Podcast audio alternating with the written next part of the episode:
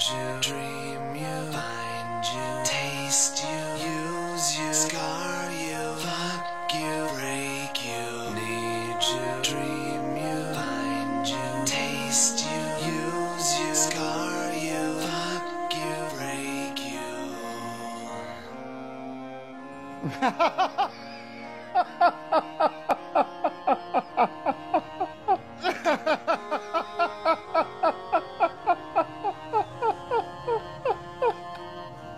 二更茶馆上台接客，大家好，我是老丁。大家好，我是胶水儿。大家好，我是索朗。大家好，我是 M。啊，今天我们四个人凑在这里聊什么话题呢？聊一个最近好像挺火热的话题——小丑。但是我们这个为什么这期话题为什么一直往后拖？好多人都在做话题，然后我们为什么一直没做？还是觉得这个东西不是一个能追热度的东西，而是它里面有好多隐身的东西，好多呃藏在这部电影背后的一些事情，我们想把它深入的了解一下，然后再拿出来展现给大家。呃，聊起这部电影呢，反正我看完了以后，第一个感受是什么？觉得心理上其实挺压抑的，可能我会觉得。有一些经历跟我有些雷同吧，我会觉得挺压抑的，而且整个他的电影的色调啊，都是那种比较，呃，复古、比较暗的那种色调，包括那种街道的感觉和你在里边看到那些新闻，什么一些关于老鼠啊、垃圾啊，反正总体上它会给人一种感受，让你觉得你生活在一个很绝望的城市里，绝望之都的感觉。然后包括呃那天 M 也提醒我说，说你仔细观察过它里边的很多细节吗？你看它细节，其实里边做的细节特别好，比如它的片头，华纳的片头好像采用的是一个复古的片头。对，那个是七二年到八四年的片头。嗯，就是我特别不明白他为什么要做成那种感觉，还是说他就想把那个东西还原成那个时代背景下的故事呢？他首先他想体现的是那个年代那个时期，嗯这个电影的它的那个大背景就是在八十年代初，嗯，所以呢，他就套用了这个。而且现在很多不都是就喜欢那些复古的哎吗？小噱头。嗯，嗯，反正我是感受是什么呢？我觉得，如果你现在问我说亚瑟是一个什么样的人呢？我会觉得他有可怜之处吧，在他之前的故事里会有可怜之处。当然，这个很多今天来到这儿的嘉宾，包括很多我们之前在群里沟通的这个朋友，他们会觉得。有很多不同的观点，他们会觉得他为什么可怜？他后边做的事儿并不让他觉得可怜。但是我会觉得一开始他会有一个时间累积的过程，他为什么会变成那样？我会觉得他一开始也是一个，比如说他没有什么太多的能力去马路上做一些这种小丑演员呀，然后去呃挣钱呀，包括他的家庭状态也是非常的不好。嗯，后来呢，他经历的事儿让我觉得是他没办法不变成那样。他本身有病，然后呢，他去靠政府救济的药来维持，让他这个病不是更往下发展。但是这个药物后来政府又告诉他，药物不能吃了，因为政府削减预算。好像后来我们查了查背景，这还是在一九八一年，当时呃里根上任的那会儿吧，好像确实有这么一个历史背景的一个事儿，就是政府削减预算，好多这种，比如说靠社会福利吃药的人吃不上药，会导致。呃，很多的问题，包括他这里边反映的就是他的病情更加严重了，变得更混乱。这个乱象嗯。就是像他一样有这种精神疾病的人，嗯。因为无法得到医治，因为他呃非常的穷，这些人一般都，嗯。所以那个时候这些人非常的多，就是那会儿的乱象，就是关于这些有精神疾病的人的那个，那会儿在八一年左右的时候是非常严重的这个问题。嗯嗯嗯。但是其实我觉得这里边的背景有一个设定特别好，就像刚才老丁说的，说感觉他不得不变成这样，但是我们不能忘记一个前提，就是他本身是有精神疾病，他每天要吃很多种药来控制，嗯对七种药来控制他这个病情，所以。呃，这个东西也为我们后边今天要讲到的一些问题，就是提供了一个很好的背景。嗯。所以咱们现在呢，呃，说了前面大概一个小丑的这种状态，然后呢，我也想在开始聊这个话题，深入的聊这个话题之前呢，我有一个疑问点，就是小丑和亚瑟究竟能不能画上一个等号？反正在我看来，我会很深入思考。我觉得亚瑟只是代表了一个这个这个人物的状态，那么他不能跟小丑画上等号。我觉得是因为小丑有太多的形态了，就包括咱们刨出这部电影，包括其他的，包括 M 刚才咱们也聊其他的电影里边，包括像《致命玩笑》和以前的漫画书里边，它是一个怎么说呢？我感觉他的疯狂是那种让人难以接受的，他太多不同的形态了，包括他好时候好多时候说的话，包括他在这部片子里反映的好多情节，其实都是非常混乱的，让人觉得，嗯，你看完了觉得好像是顺理成章，但是你一想，觉得这地这地儿这东西不对，它不是这样的。就包括你看，在这个剧情里出现的那个他的女邻居，对，女邻居懂他，支持他，然后呢，其实如果这要是真的，没准他就被拯救哎，了。没准对他会变得心理状况变得很好，但是后来你突然发现，我操，那一切全是幻想，对，是他自个儿想出来的。其实根本那个女邻居不认识他，最后他好像还是那个闯到那女邻居那个女家里嘛，女邻居认识他，但是他们之间所有这些就美好的过往是他没有的幻想，是没有的他俩没有什么太多交集，没有交集就只是邻居。对为什么说他的那个精神存在很严重的问题？这部电影里有一个细节，我必须要告诉大家，就是你发现有一个细节，他写东西的时候，就是写那个他写那个什么台本的时候，就是给人家讲脱口秀那些台本，他是时而使右手写，时而使左手写。是吗？对，对。你没注意吧？就是两个手啊一块儿写。这我真没注意。大家得明白，就说他这个电影里边演的是出现的是这同一个人，嗯。但实际上他想呈现给大家的嗯，是两个人，嗯，两种性格。嗯。没错，这就好像说是在精神病学里边有一种不是说人格障碍吗？对。或者说精神分裂，精对神分裂，他是可能某一个人，他是真真正正的这个是确实存在，不是说电影里边演的虚构的东西，是会说这一个人出现不同人格的。而且是独立，恨不得自己还能有名字，完全是好像身体里住着不同的人。对他们可能就自己清楚的知道自己身体里面有不同的人，对就是会有这种意识存在。对，这个里边小丑就是非常非常明显。对你看他在一开始的时候，好多的情况下，他的角色是什么样的？是一个极其懦弱的人，包括人家抢他的东西，或者说是殴打他，他一点办法都没有。他而且他的很多举动在电影里边反映出来的，他的行为举止就非常像一小孩儿，对对他就不像一个成年人。对，包括他的恋母情节。你看他跟他的妈，因为他没有他还要什么社给他妈妈会交洗澡集跟别啊人，对他没有什么社会经验，基本上他就是除了上上班儿，对吧？做那些小丑的工作，他也没什么朋友。他的生就是妈妈活其实就是做小丑，然后那些小丑演员的同事以及他母亲。然后另外的一个就是他所幻想的那个 Mori 和他的那个女邻居，那个爱情故事，虚对就没有了。对，其实我会感到，比如你像刚才 M 说到他的那个，有时候像个孩子，有好多情节在这里边就体现。比如你看，呃，他在那个那个小丑那个班子工作的时候，然后呢，别人给他一把枪。他特别傻的就拿着这把枪，然后呢，在他去那个孤儿院演出的时候，这把枪掉出来，然后人家人家其实没准就想通过这个东西把他挤走，结果他特别傻的就让人挤走了，而且什么都解释不出来。他说我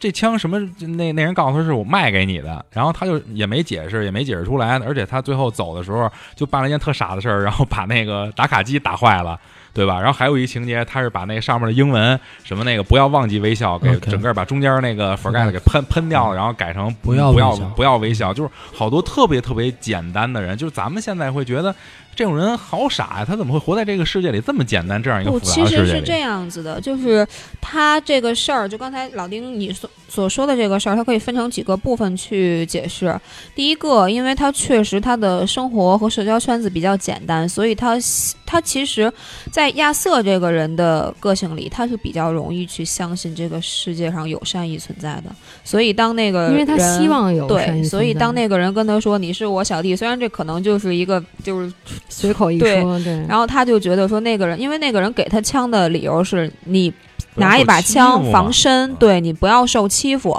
但是他当时是有善意的，他说，呃，他们就只是个青少年的孩子，所以我觉得我不而且需要他想这个法会非常枪。简单直接，他就认为对。说这枪是你给我的，没错怎么可能好像他没有想到说后边会怎么怎么样？对，其实他就没有想，因为他本身不是一个会骗人，他比较简单，所以他脑子里面没有那么多想法，没有那么多复杂的东西。然后另外一个就是说，他把打卡机打坏了这事儿，包括他去后面他老板去跟他谈的这个事儿，然后他不是在小巷子里面打了那个垃圾箱发泄嘛？其实这是基于他一个非常懦弱的表现，他表达他愤怒的一种方式。他当着别人敢怒不敢言，对，因为他很怂，就是他不嗯可能在他那种性格里，他不可能说我把你打了，我只能去对着某一个物件儿去出气。所以就说这里边你让我看到觉得特极端，就是就是从他一开始到被打，到最后他真的举枪杀人的时候，他是完全让你没有想到他最后能办出那种事儿，特别特别。但是很多的一些案例，我们也会发现，就是连环杀人案的这些凶手，他在没有做这件事情之前，也他往往表现的是非常正常的一个状态。对，就是反正我看到那段时候，你知道我想起了一个咱们中国的案例是谁吗？就是那个马加爵，啊，我想起他，啊他不是一开始也是一个特别特别懦弱的人，然后从来不爱跟人交流。他最后导致他疯狂杀人的，其实是一个很简单的原因。他一开始就是所有人都不认为他能办出这么凶残的事儿，是不可能的。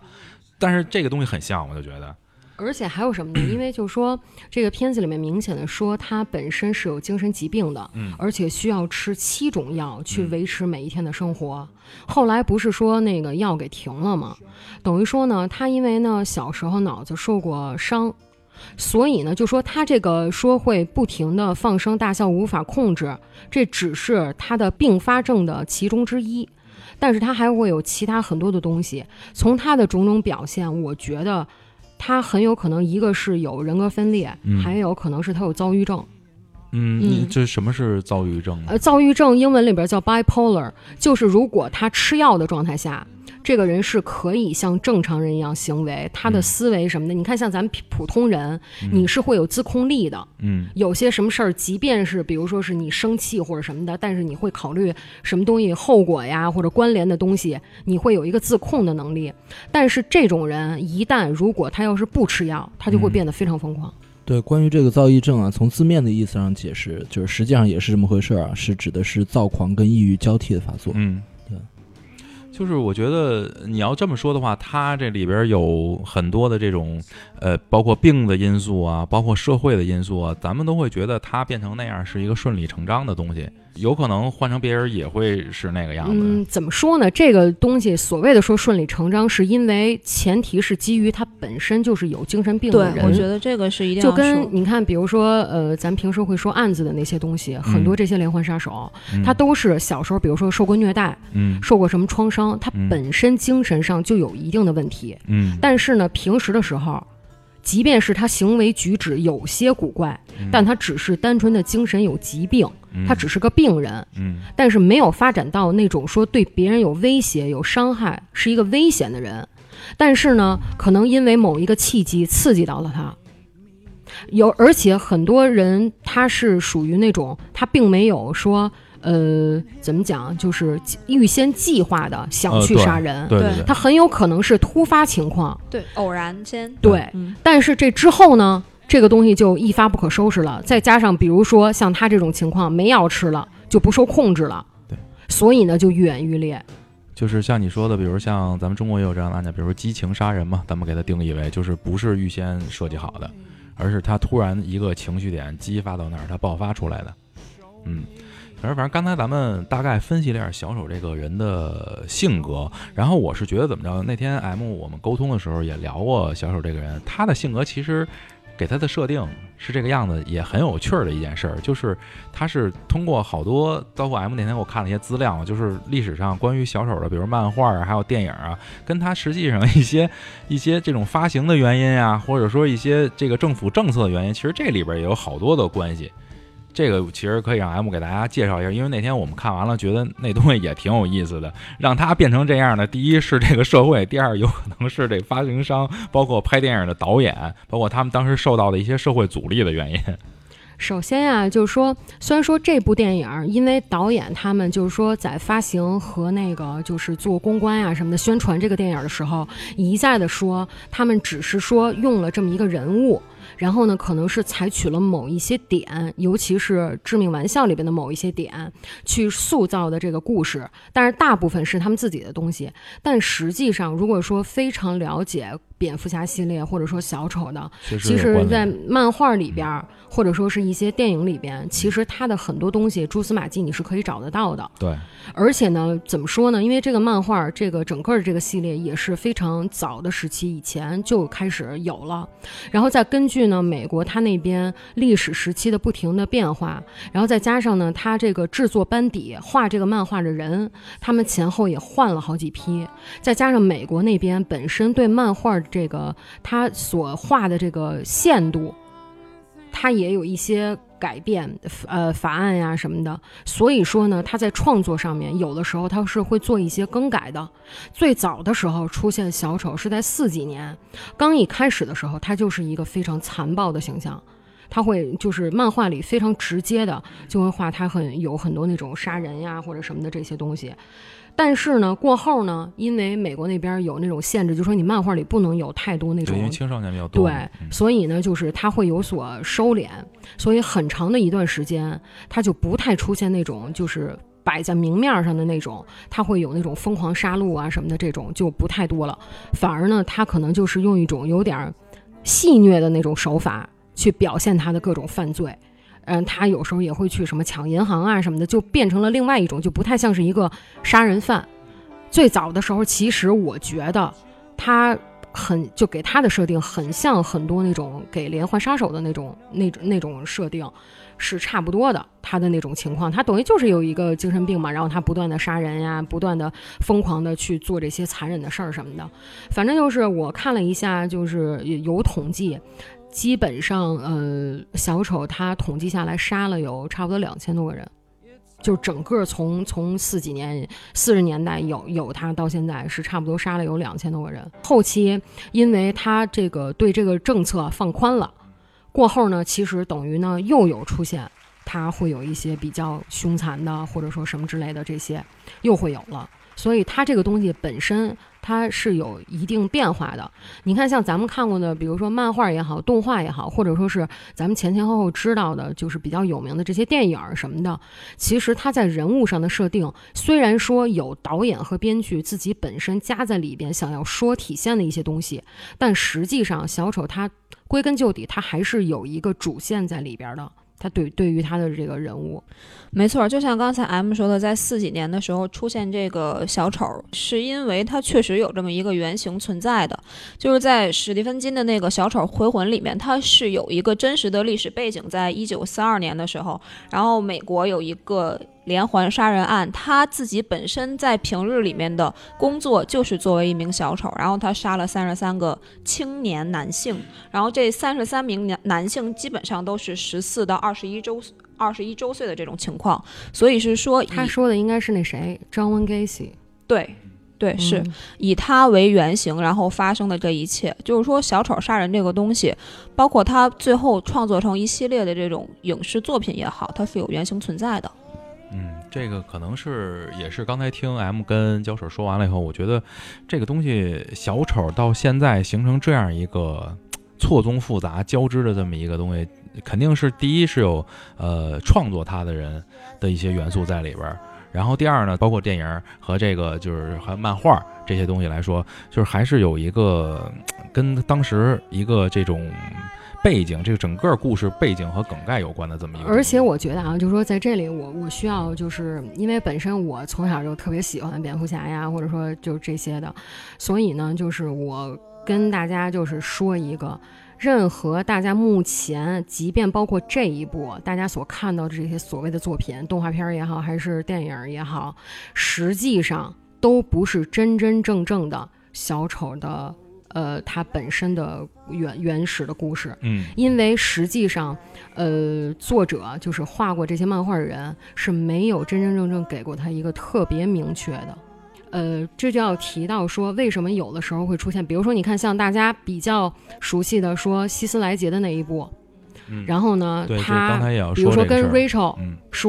说说什么他媳妇儿什么赌钱，嗯。然后呢欠了人家好多嘴钱，让人家把脸给毁容了。嗯。他为了呃逗他开心，然后给自己的嘴给豁了。首先，这个妆是希斯莱杰自己弄的，是他自己设计的。加进去的。所有任何其他的小丑的故事里边，不管是漫画、动画还是什么，是都没有这个形象的，没有这个嘴是划坏了的，是没有的，只有他的那一个是是有这个的，而且呢，就是，嗯、比如说《致命玩笑》里边，对这部电影这部动画片儿，先给大家解释一下，《致命玩笑》是一定要在这里边提到的，因为小丑这部电影的导演已经说过，呃，有一些情节是从这里借鉴出来的，嗯然后呢，关于比如说《致命玩笑》里面，尤其是说跟这个电影有关系，是因为说他借鉴了《致命玩笑》里面的点，比如说《致命玩笑》里面演的就是，呃，他这个人是一个懦弱的、贫穷的，然后呢穷困潦倒，而且就是不成功的那么一个喜剧演员。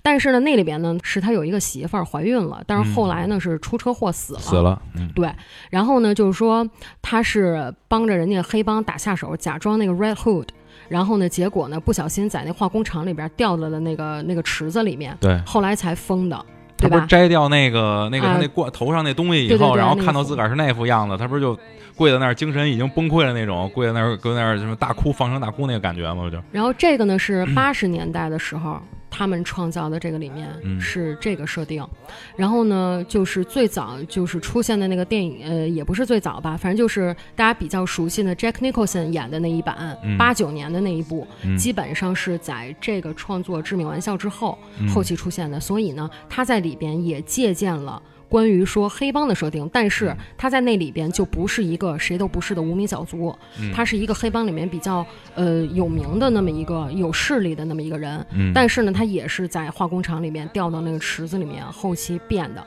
他那里边演的是他脸有点被毁容了，在化工厂里边，他是那个东西打破了之后，那个气喷到脸上，嗯给脸那个毁了，是这种的。而且呢，就是关于他这个设定不同呢，还有一个问题就是说他这个岁数的问题。抛开说漫画对。或者是动画，嗯。咱只说这几部电影儿，咱们现在大概知道的有 Jack Nicholson 八九年的那一部，有嗯。希斯莱杰的那一部，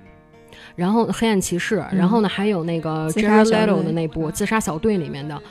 大家年龄其实差很大，其实。对，其实因为这个东西，所以就体现了根据导演选角色、选人来演，嗯。和他本身想需要创造的故事本身，嗯。而他选择的这个岁数也是有非常大的区别的。对，比如说，你看，像咱们现在看的这一部，呃，这个 Waki 那个演的这这一个小丑也是变，他出现的时候，他已经最起码也得三十多了吧？看着，对，按这个设定来说，蝙蝠侠在成人了以后去拯救世界的时候，他应该是一老大爷。对，对，所以你看，就是他这个时候，蝙蝠侠是一小孩儿，也就八到十岁左右的小孩儿。嗯对这个呢，跟 Jack Nicholson 的那一部有一点像。那个里面呢是说什么呀？他们给了一个设定，隐喻的设定是说，呃，Jack Nicholson 演的那个小丑是当初杀害他父母的人。因为就是当那个 Bruce Wayne 出现在了那个女记者他们家，然后呢，小丑上他们家去抓那女的，这个时候看见她了，然后想杀掉她，然后他冲着她说了一句话，说你是否想过和呃魔鬼在月光下跳舞？然后后面蝙蝠侠就回忆说自己小的时候，因为他目睹了自己的亲生父母被杀嘛，嗯，在这里杀害他父母的那个人杀完之后，然后呢跟他说了同样的话，所以就是用这个去暗指说，而且啊就是他那个时候所谓的回忆嘛，那一段嗯演的时候选了一个跟 Jack Nicholson 那个小丑长得差不多的那么一个演员，所以他们想给的那个寓意呢是说，意思是是他杀的，哦，其实这个设定点也是不一样。你在这部片子里边，就是咱们小丑二零一九最新的这个片子里，嗯他是被那个黑帮成黑帮分子吧，然后在不是街道里被他那个枪杀的，不算是。是黑帮吧，就反正是就是那些闹暴暴徒嘛，那些暴徒对，嗯在那个小巷里被枪杀的。嗯所以说我就是咱们要是说看过一部片子，会觉得啊，这个人大概是一什么设定。然后你要是纵观所有的电影，如果你要都看过，或者说包括漫画你都看过的时候，你会觉得这是一个特别混乱的情节，你也不知道小漫画丑到底里边也是什么样。出现过，曾经暗喻说小丑是杀害呃嗯蝙蝠侠父母的，是因为说说是一个叫 Joe Cho 的人，嗯就是 J O E，然后嗯 Cho 是 C H I L L，嗯然后就连在一起，因为 Chill 的意思也可以是放松，嗯。好像就说开玩笑或者什么的，然后他们就说那意思是说是暗指是小丑。嗯，漫画里也曾经出现过这样的设定，就是咱们刚才说了半天，就是关于小丑的一些设定啊，包括他的这些呃心理变化是为什么变化成这样。呃，那么咱们就不得不再跳回这部电影，因为咱们今天聊的主要是这部电影的一个剧情的事情嘛。呃，这里边我咱先把剧情往后搁一搁，我必须说两个事情，就是它两个最大的特点。一个就是它那种莫名的笑，嗯，这个笑会给我一什么感受？我会觉得这种笑，也许你要可以看成是他一种官能的障碍，呃，神经官，他不是从小受过创伤，是一个神经官能的一个障碍，他嗯会无法控制自己的情绪，在情绪非常激动的时候，他只能就是在别人悲伤的时候，他也只能用笑来体现，嗯，他也只能用笑来体现。包括一开始你看他对着镜子再让自己笑的时候，其实他眼睛是流泪的。对，他是流下眼泪，他妆都花了嘛，流下眼泪的，他也要让自己笑。包括后来他坐车，别人无法理解他，他跟那儿大笑。然后呢，他给人递了一张名片，上面写的是“我有病”，然后呢，我无法控制自己的情绪，所以请你理解我，别别太跟我在意这些事儿。写那些东西的时候，呃，他这种笑会让我感觉到。一种特别奇怪的感觉，反正我看完这部片子，我觉得他这个笑是导演固定故意要去这么设定的，因为在这样一个他那个就是哥谭市这样一个混乱的一个时代背景和一个这种特别糟糕的这种社会场景下，它是一种特别无奈的一种讽刺的一种感觉，会让我觉得，呃，关于他的这个笑呢，我倒是有一个不同的理解，嗯因为他的这个片中他的设定是有严重的精神疾病的，并且在吃七种药，并且嗯。他曾向医生去要这种最最强的、嗯最 strong 的这个这个药效最强的一个药，所以就是关于躁躁郁症呢，在我们服药的这个过程中，确实会出现这个情感类的，包括表情，包括面部表情的不不受控制，包括这个攻击失调等等等等这些的副作用。那我们观察一下这个小丑在片中两个可能比较经典的一个笑吧，嗯，就是在公交车上他逗那个小孩儿，对，然后被小孩儿他妈给怼了回去，嗯。然后当时他有可能会出现委屈这种的情绪，嗯。然后控制不了，就情绪情感比较强烈的时候会笑出来。尴。尬、害怕之类的，他都会。对，嗯。第二次呢，他比较强的，我印象比较深的笑是在地铁里，地铁。那三个嗯。anyway 去，呃，可以说三个混蛋吧，嗯。去调戏那个女生的时候，他就也是不受控制的去笑出来，所以他的情感会出现在比较强烈的时候，他会不受控制的笑。嗯。而呃，让我比较呃，也是印象比较深的一点呢，就是最后他在他的家里面亲手杀死了他的前马马戏团前同志同事，嗯。那个时候他个人的情感应该也是属于比较强烈的一个状态，嗯。但是那那一刻他是没有笑的，而是反映的很真实，所以我我会觉得他杀杀掉他前同事的这个时候，已经是他停药比较久的时候了。嗯，对，其实这个地方啊，我想说一下，就是关于他这个笑，嗯。其实它是分几个阶段的，而且他的笑是不同的笑。嗯哼，嗯对，它并不是都是完全一样的，不是说都是它呃并发症或者说是吃药的一些副作用导致的这种不能控制的这种笑。其实它有一些笑是不同的，咱可以稍微捋一下。嗯比如说，你看像刚一开始，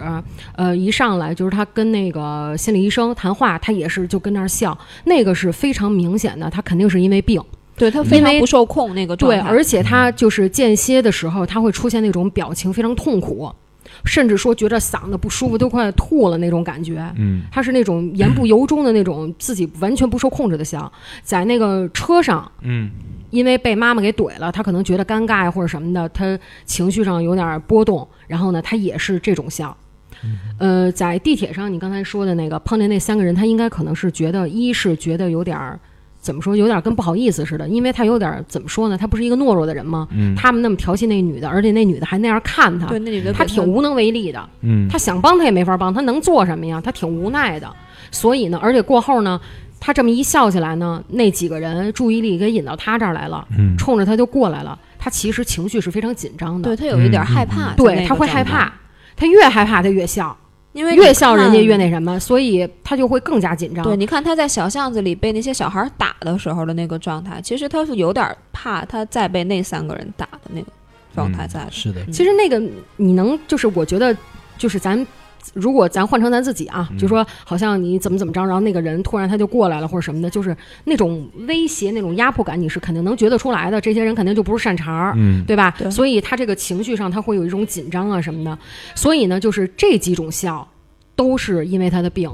但后来有一些他这里面明显出现的笑，就跟他这个病没什么，就是跟他这个后遗症没什么关系。比如说，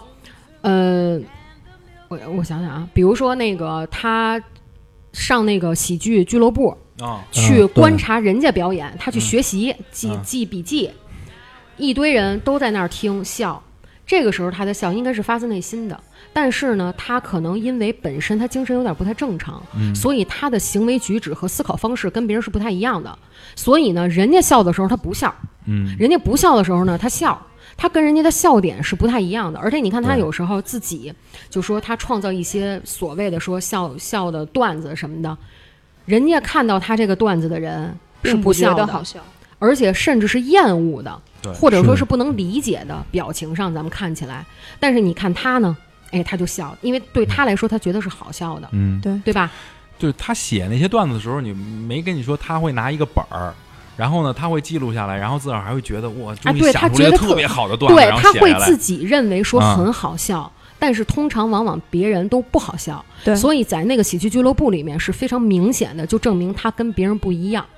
他笑点各方面都不一样。就包括他最后做脱而口秀上且你看台的时候，他跟他妈说我要当喜剧演员去了，嗯，他妈不就说吗？前提是你得好笑呀。对啊，因为他妈也不认为他好笑，但只有他自己认为他够格，嗯他能，嗯，他认为他是好笑的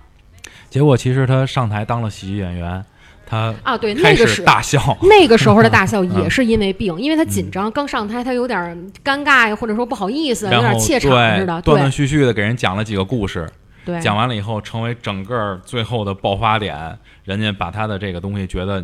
你讲的事儿不好笑，而你站在这儿干对你这个的一切人的表才好笑，现是好 才好笑。的对而且还有一些笑是他其实可能也知道自己的那，他是想要融入身边的这个群体。他跟同好比说他跟同事一起的时候，他那个同事嘲笑那个小矮子，然后他也跟着同事一起笑，但是他从那门儿而且特别的特别尬夸张，对，对，然后他从那个门儿走出去那一瞬间他就停止了。嗯这个就不是因为病，而是他想融入这个群体。就好比说他在那个喜剧俱乐部，他杀那个同事之前，对，那个男的在他们家，嗯就是那个小，因为等于是说警察去找去了嘛，嗯，说等于问了他们所有这些做小丑的人，后来那个小矮子就那意思说没找我什么的，人家意思是说，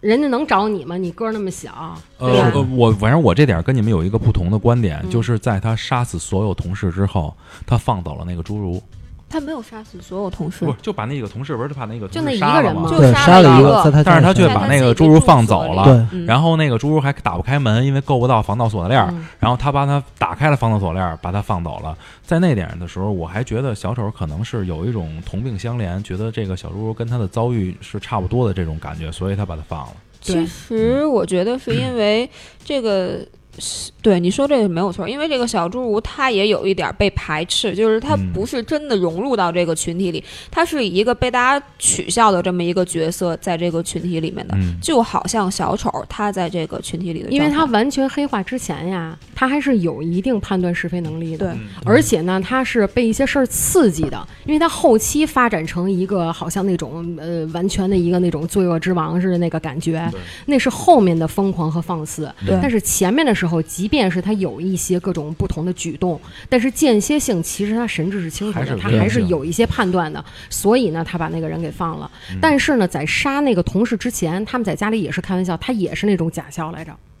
对也出现了一点他那个假笑的东西。嗯，关于小丑他本人到底精神病，他自己对世界的认知或者这个到底正不正常，还有一个小的细节就是他在他家里杀了同事之后，他冲他的小侏儒那个同事开了一个玩笑，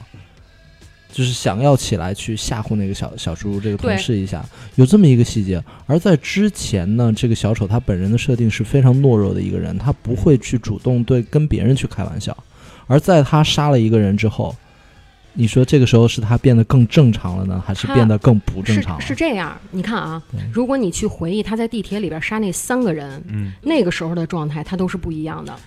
他杀前两个人，我非常肯定的他是自卫行为，他想保命，情急之中他掏枪杀的人，对，而且他是害怕的。嗯。但是杀第三个人的时候，你看他追着那个人，一直追到外边，就跟他就必须得让他躲来死。躲去，呃。而且杀就等于是枪那子弹都打光了。他用的是左轮手枪子弹，他杀前两个枪前两个人的时候，第一个人是用了一枪。第二个人好像是打了两枪，我记得是。然后第三个人是打光了所有的子弹然后他一直还在扣动扳机。他因为是什么呀？他这就是一个情绪的升华。他前两个是因为害怕，嗯，第三个就是因为愤怒、泄愤，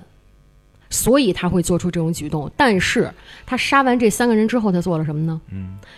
好像出现了一个类似于耳鸣的那么一种声音，对然后他就开始摸自己的脑袋，紧接着他就开始哦 shit shit shit，那个时候他是知道自己做错事儿了。对，等于说是他愤怒的时候，他不管不顾，脑子里一片空白，他就做了这些。但是之后那个时候，他应该也还是就是没有完全黑化的一个状态，所以呢，他是有一些至少说是他知道说自己做错事儿了，这事儿自己可能会摊上事儿或者什么，他害怕或者什么的，所以他立马提了东西他就跑了。嗯，但是你看，就像你刚才说说他杀那个同事在家的时候，他就已经完全没有这状态了，非常放松。他杀完人跟没事儿似的，他还能跟别人开玩笑。嗯，这个时候他就已经不在乎了。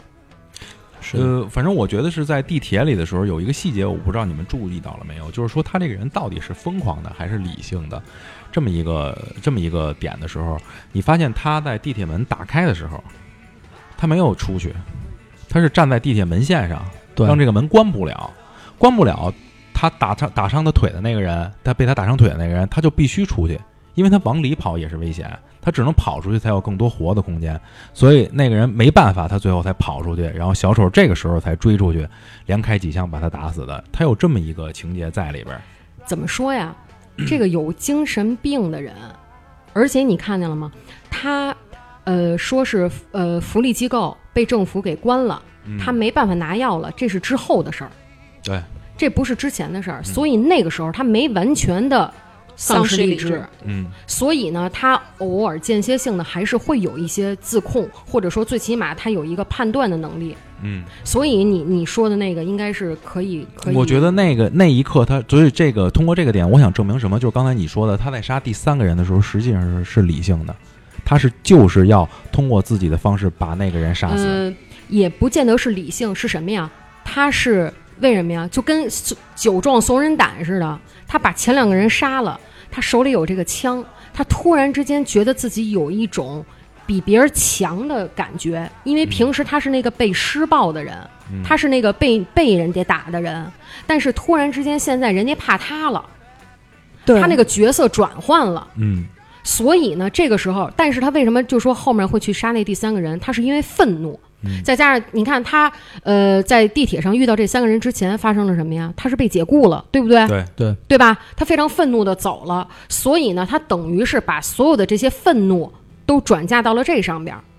所以他那个时候也不能说叫理智，嗯他只能是跟好像脑子里一片空白似的，他就是急红了眼了。嗯，所以就是咱们刚才说到的小丑在地铁里边，他实施的他人生当中第一次杀人，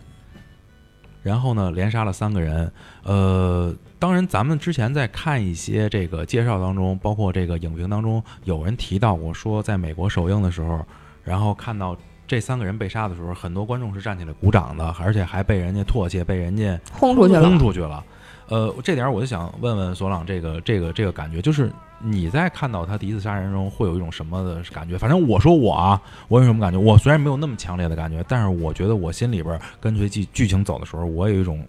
一种一种轻松感，一种释放感。我不知道为什么会有这种感觉，可能是因为前面剧情让我太压抑了。因为有代入感啊。对，因为电影你得有代入感，你得跟着他进戏呀、对吧？嗯对我在那一刻的感觉反倒是不呃，倒没有很轻松啊，这种这这种代入感，我会觉得嗯哦，那个接下来很疯狂的杀杀戮就要从这一刻开始了，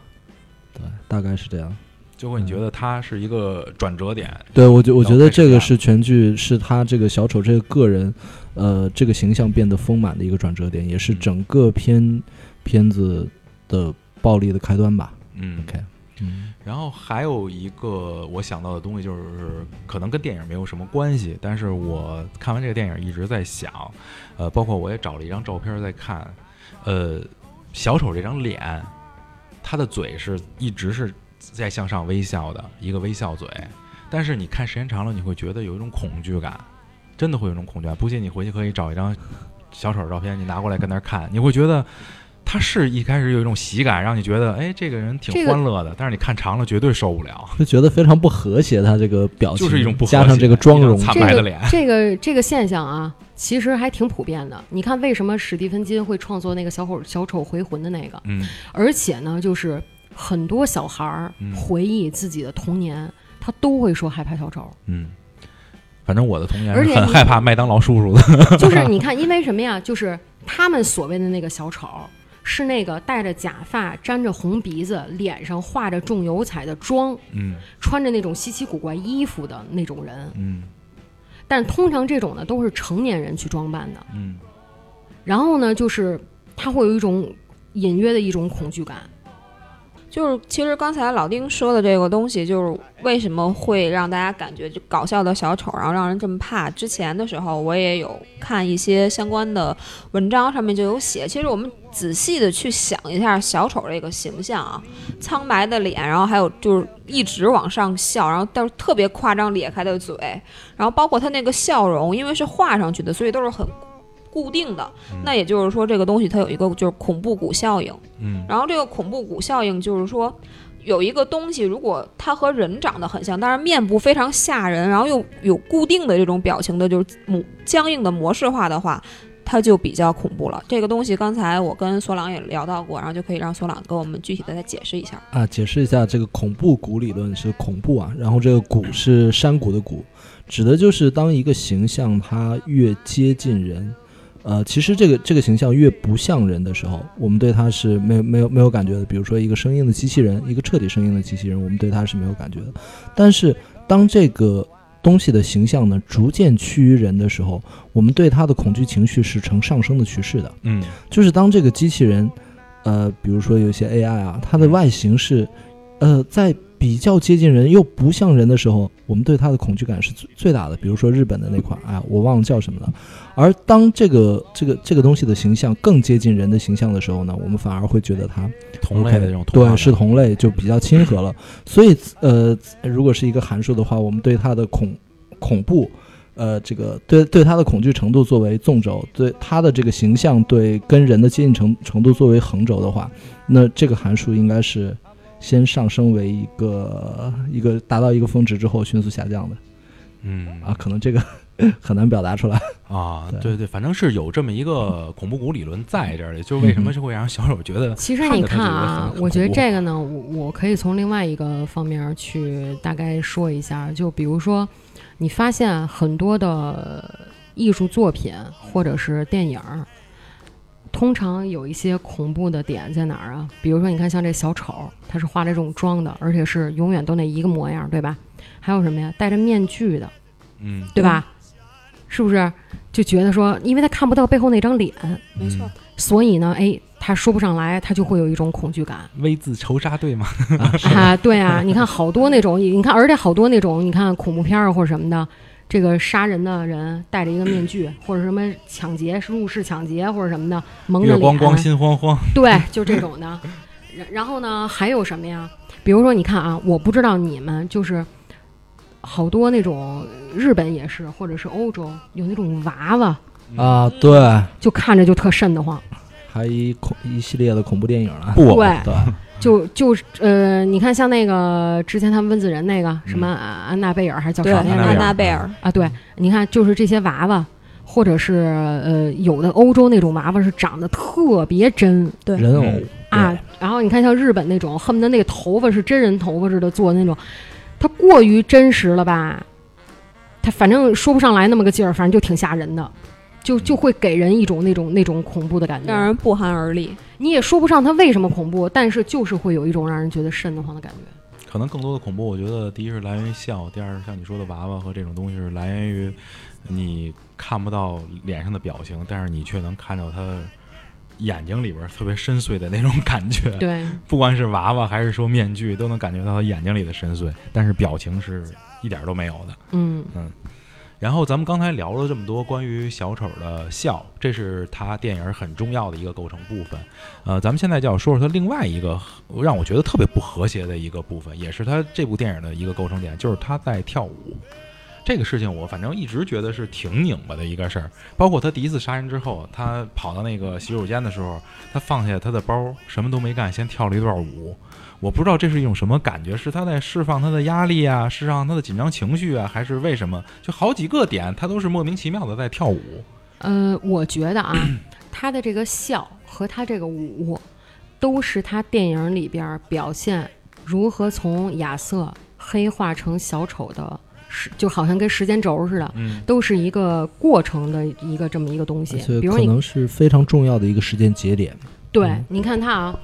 他第一次跳舞，其实呢不是他杀了人之后，嗯。他第一次跳舞是人家给了他那把枪之后，啊，他在家你忘了，光着个上身，给了一次的，光着个上身，自己在那儿电视那儿扭呢，嗯。对吧？然后呢，还自己自自说自话，跟那儿说啊，说你你跳舞跳真好，什么这那，跟那儿扭，他是体现着什么呀？莫名的，他有这么一把枪吧，他找到了一种感觉，嗯。为后面做铺垫。嗯你看他杀人的时候也是啊，就是他刚开始是保命，过后他找着那感觉，你看他后面杀第三个人的时候，他就不是那个懦弱的那个劲儿就没有了。对，其实就好像刚才索朗说的，是他自己角色上的一种转换。嗯，他突然从一个一直被人欺负的弱势群体，然后他因为有了这把枪，作为一个武器也好，作为一个外力也好，他的那个性格上，或者说他自己能从攻势上变成强势的这么一个表现，对，然后他就会有这种因为他刚一开始是一个底层的，而且他自己经常，比如说，你看他在电影里说，他觉得自己就像空气一样，每天从人们身边走过，大家都不嗯。会意识到他的存在，嗯。所以他觉得自己是一个非常微弱、嗯。非常没有任何力量的这么一个。但是呢，他有了这么一把枪，最起码，即便是可能他不真的用这个枪去做什么，他本身并没有说想真的是持枪杀人，嗯但是呢，比如说啊，就是想象一下，谁要是想欺负他，他把这枪亮出来，那人嗯也得害怕，也得敬畏他三分吧。对，受到一种震慑嘛，对，所以他就是有一种这么这么一种感觉。所以你看，其实实际上他第一个第一次跳舞的时候是在家，还有一个什么呢？就是根据这个导演这个设定，他这个年代感，而且他这个电影里边出现的各种原声音乐。以及他电影里边出现的各种的，比如说是，呃，电视上出现的画面，比如说啊，他第一次跳舞的时候，他当时看的那个，呃，那个人是老的好莱坞电影黑白片儿里边儿，当时是被称为舞王的，嗯。他叫 Fred Astaire，呃，Astaire 那个人，嗯。就等于说是他这个电影是采用了很多复古的情节嘛，嗯，对，比如说你看像后期，呃，那些达官贵人在电影院里边儿看了那个卓别林的《摩摩登时代》，对，他这里面很多的东西，就是说，不管是他本身想诠释成他一个黑化的一个过程，还是说他是展现了这么一种好像复古的这么一种感觉，以及他对这些老的歌舞电影儿以及这些音乐上的运用，他这个东西连在一起，他这而且你看他跳的舞也是挺有老范儿的那种感觉古觉，典感觉的，对，对，所以这些东西呢是特意放进去的，它有一些关联在里边儿。嗯我对他这个跳舞的理解啊，就是随着他每次跳一段舞，可能就象征着小丑呃亚瑟这个人对他的自信心会更增强一些。对，他就或者是黑化的说过程嘛。对，从另外一个角度说，就是他的自我认同感会更强一些。你你如果去观察他的舞，第一次是我说他得到这把枪，他在家是那种就跟看上去挺滑稽的，其实一个人在那儿自说自演，平时都没人爱搭理他，然后突然之间好像找到自信心，自己跟那儿扭的，还还好假装别人夸他说他跳舞好什么的，然后过后呢是杀完那三个人，他跑到一个卫生间里。对，然后呢，他跳舞，我看网上就是国外有这种专门就是进进行对这个电影做评价，是关于讨论他舞的一些评价。他们说那个意思就是，呃，在他杀完人之后，他他这个舞是说他舒展自己一种压力放松嗯，和他转转化情绪的一种一一一种一种做法吧，对一种一种方式。所以你看他那个舞，其实他那个动作是非常奇怪的。嗯就是那种很缓慢的，好像舒展呀，从脚呀，然后就是他看上去貌似像舞，但是他展现出的一种状态，其实是有一点儿让人觉得奇怪，嗯或者说是甚至有一点尴尬的感觉。对，而且他的这个舒展的程度，随着他自己性格黑化的严重，就越来越舒展。他的肢体的表现上，对对，你知道这个舞对于我来说有一种当时有一种什么感受吗？就是尤其是在他杀完第一次杀完人以后，他去厕所里跳的那个舞，嗯哼，呃，他始终认为他的人生是在舞台上的，你会感到吗？对，是在不管是脱口秀的舞台，种仪式感还是他是一个小丑表演的舞台，他会觉得他人生有仪式感，他始终在舞台上的。对我有一种什么感觉，很深的感触啊，就是他在杀完人的时候，他杀人的那一刻，我觉得他心里想的多多少少也是他是在舞台上在表演，在表演。嗯那么他这段舞很有可能是什么？是一个他觉得的一个返场。也许在他那一刻，他脑子里莫名中得到了别人的掌声，得到了别人的欢呼声。他在厕所里跳那段舞，有可能是像你们说的，是一种就是一种一种舒展，一种情绪的释放。但我更觉得他可能是一个返场，就是觉得别人还没看够我，我更应该展现我自己，我应该更多的展现我自己，因为我以前太不被人重视了，我以前就像空气一样的活着。嗯，我觉得他刚杀完那三个人的时候，他那个时候应该还暂时没有找到那种感觉。他是当看到之后，大街小巷的报纸，嗯。还有电视上嗯，各种的谈论，呃，才开始成一种正确的做法，那会儿嗯，他至少说他得到了一种关注，嗯。至少说虽然说别人不知道这个事儿是他干的，但是他自己知道，他就觉得别人就是在谈论我，对，所以呢，说，哎，他有慢慢，你看他刚一开始是害怕，嗯。他逃跑，嗯。但是过后当这一切发生之后吧，他的性格呀和他对这个事儿的看法嗯。就有了一种改观。嗯。然后呢，再加上呢，有一些人是持有一种好像支持态度，对，觉得说好像他就跟好像替天行道似的，做了一个好事儿，所以呢。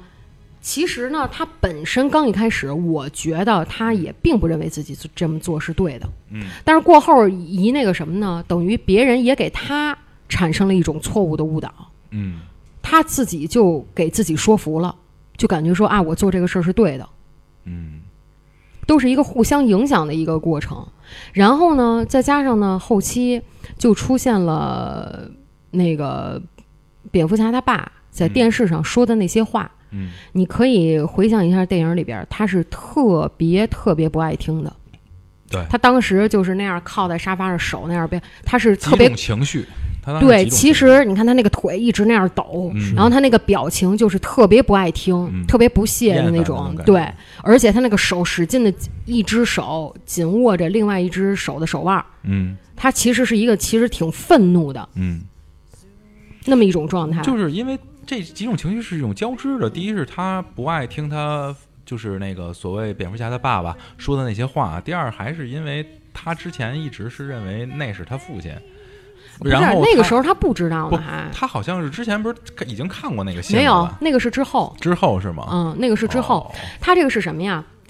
他认为什么？我觉得啊，是广大普通老百姓觉得他做的对，是支持他的。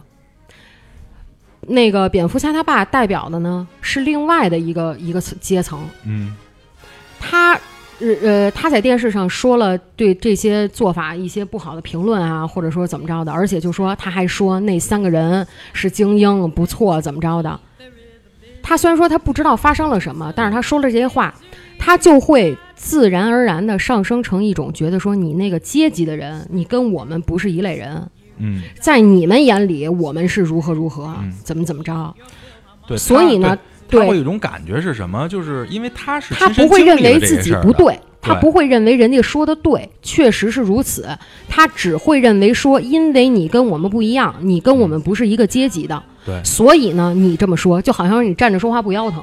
就他是有一种阶级观念在这儿的。，对，因为那三所以他不爱个人对。听。因为那三个人本身他穿的是西装，嗯，是的，然后呢，那个呃，蝙蝠侠的父亲穿的也是西装，他用这种西装的方式证明是一个，比如说像一个财富阶级或者一个上层社会的阶级。然而，小丑看到的是什么？他看到的是在地铁上，你们这么高的阶级的人，所谓受过高等教育的人，然后衣冠禽兽这对些。对对，做出那么下流的事情，你还不如我呢。而且呢，说白了，蝙蝠侠他爸那个时候也没在地铁上，他也没亲眼目睹发生了什么，对。他只是做了一个主观意意义上的客观判断，嗯。他只是说了一些话，但是这些话是在在他听来是非常伤人的。嗯。但是呢，他是亲身经历了这些东西的人，嗯，他知道这些人当时是做了什么，所以从他的角度，他自然就不爱听。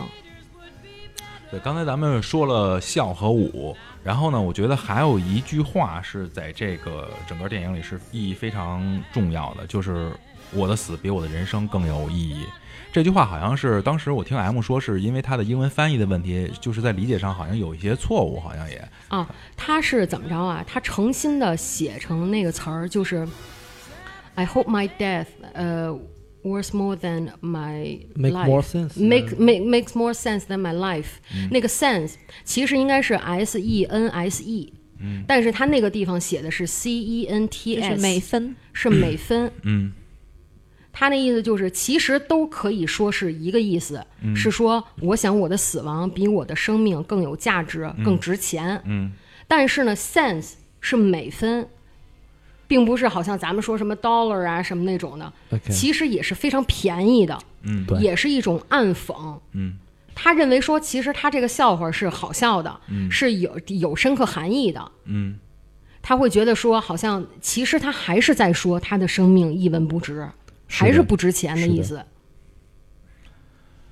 其实啊，这个话，呃，这一句是这个电影里其实反复出现过好几次嘛，不是？他最后上台的时候，其实他看那个本儿，他找笑话，他也看见这一句了，嗯这个是非常重要。但实际上，其实还有一句，嗯呃，他其中在创作的时候，时候说了吗？没了没了。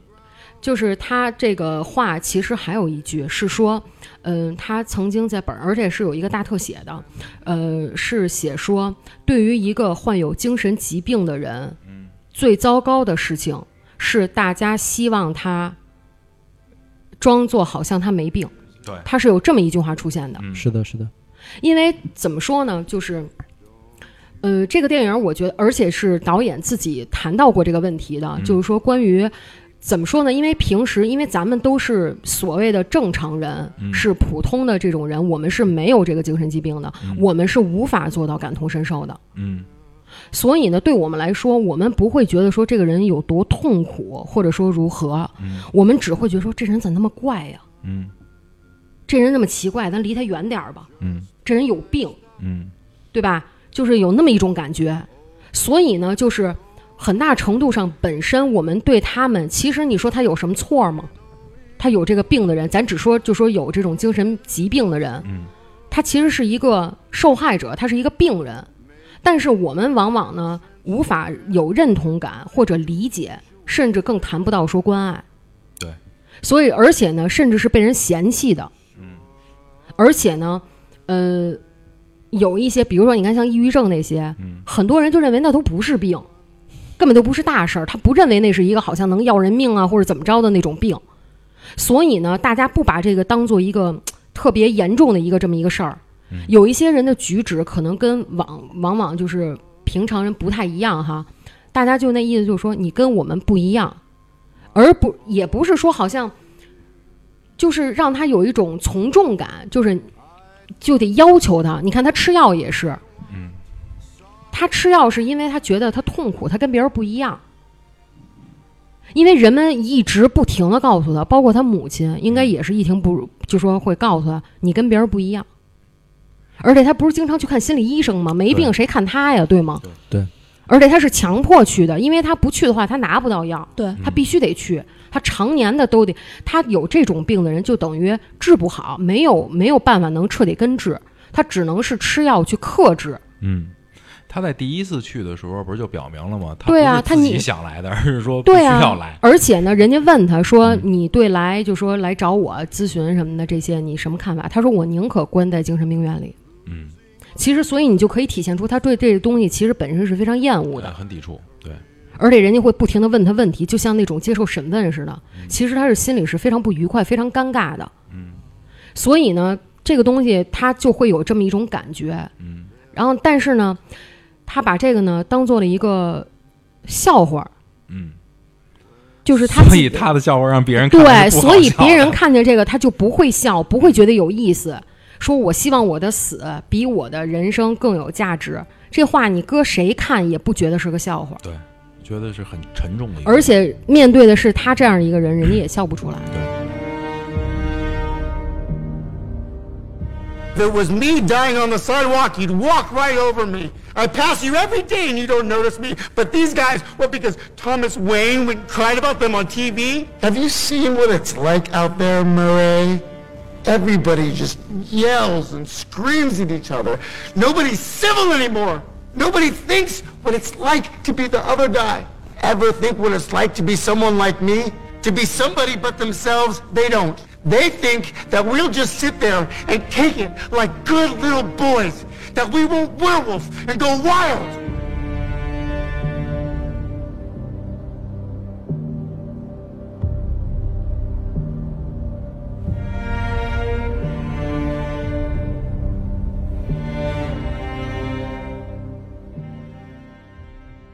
就刚才 M 说的这点，我突然想到一件事儿，就是说，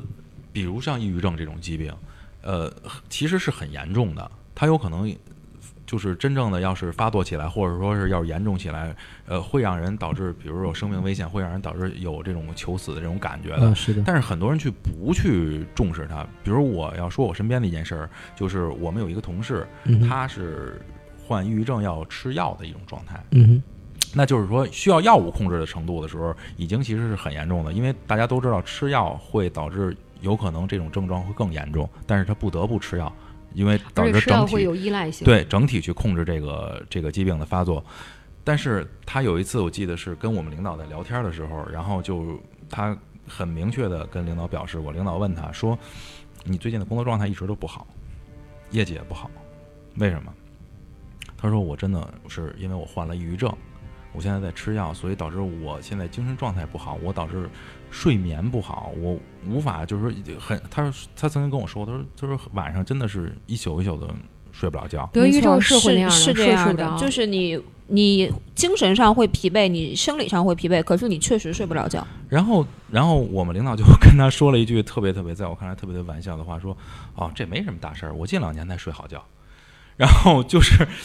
就是有这种人甚至感受会说你还是太闲，你要是累点儿什么的，你就能睡着都会这么说话。然后这种感觉会，就是反正他后来跟我聊天的时候会跟我说，这句话深深的刺激到他的内心，他会觉得别人一句完全没有意义。无心的这么一句话，其实对他们这些患有这些疾病的人来说是非常刺痛的。真的是冒犯，就是我们不能够以一个常人的角度去理解，呃，这些患精神疾病，就抑郁症也好、躁郁症也好，相关这些患者他们是怎么看的？有可能你一句很无心的话，但是在他们看来，这真的是刺痛，因为其实说白了，精神疾病这个事儿，它也是一种。就是精神生病了，跟你其他的地方生病了是一样的，不会有人说，哎，你怎么就感个冒，如如何如何如何？但是其实精神这个事情，很多人会说，哎，你怎么这么矫情呀，或者怎么样？但其实它也是不受控制的。是的，在精神病或者说抑郁症患者啊，我们把这个患者拿病人这两个字来说，在病人他 本人的看来呢，人跟病是分开的。比如说我是那个患者，我是在跟病是在做抗争的一个关系，而很可悲的一点呢，就是其他人在外人看来，病人这两个字是一个整体，嗯你跟你的病都是属于你的一部分。是你自己有问题，你这人是的嗯对，你怎么这么想不开啊？很多人是会这么想的，而且会觉得，我这不就是一句话吗？你你至于到这种程度吗？但其实他往往忽略了，对于病人本身而言，他自己是不希望自己这种状态。就包括这个电影里边的亚瑟，他为什么这么做？是因为他也不希望别人把他看作一个病人，所以他扮演自己是一个看似正常的角色的状态，但其实他扮演正常的这件事儿，已经消耗了他非常多的精力。对，大部分的时间他得控制自己去如何做别人眼里的正常。对，而且说白了，他常年需要吃药。嗯，任何人心里边都会有一个普遍的一个感觉，没病谁吃药呀？可是即使是这样，？所以他自己心里边也会感觉我有病，啊，对对，对吧？对，这也就导致他后来在好多部这个影片里边，他用他有病这种东西当做一个可以说是真正的玩笑，他给人不停的讲不停的故事，每个故事都不一样。然后今天告诉而且他自己会说自己是个疯子对，明天告诉你我的父母如何。就包括所有的这些嗯人，你看他同事也好，或者说在地铁里殴打那些人也好，那些人称他为 freak，就是不管怎么样，他的行为举止在别人看来，即使他很努力的想变成正常，他还是个怪胎。所以这点我就特别想咱们在这儿说一个话题，就是在这期节目开始之前我提到的。那么之前我说了亚瑟到底等不等于小丑？那现在我把这个话反过来想让咱们讨论一下，就是小丑他到底代表的是一个人，还是代表的一种抗争的一种精神？这个东西我始终在看完电影和看完其他的一些资料之后，我现在越来越模糊这个概念。就是后来有一种感触，我觉得小丑也许描写的不是一个人，或者说是所有的，包括电影里的这些情节，这些小丑都不是一个人，有可能就是他代表的是一种精神了。到最后，在这个电影里边儿，呃，有一个情节嗯是说，当他在地铁里边杀害了那三个人之后，嗯然后社会上反响特别大，嗯，很多人就开始戴上了小丑面具，呃闹呀，戴小丑面具。曾经出现过一个场景是在电视上，嗯。然后呢，就是拍摄，就是很多人闹，嗯。呃，示威游行啊那种的，是有举着牌子，然后写着 “We're all clowns”，我们都是小丑。嗯，对，就是这些情节、这些细节让我感觉。嗯，咱们别的不说啊，就说这部电影，我觉得导演也许想表现的小丑不是这个人，就是亚瑟不是说你就是小丑，而是小丑是一种要反抗的一种东西，他他也许不再是一个人了，我觉得。我觉得不能这么说吧。其实，嗯，可以拆解，就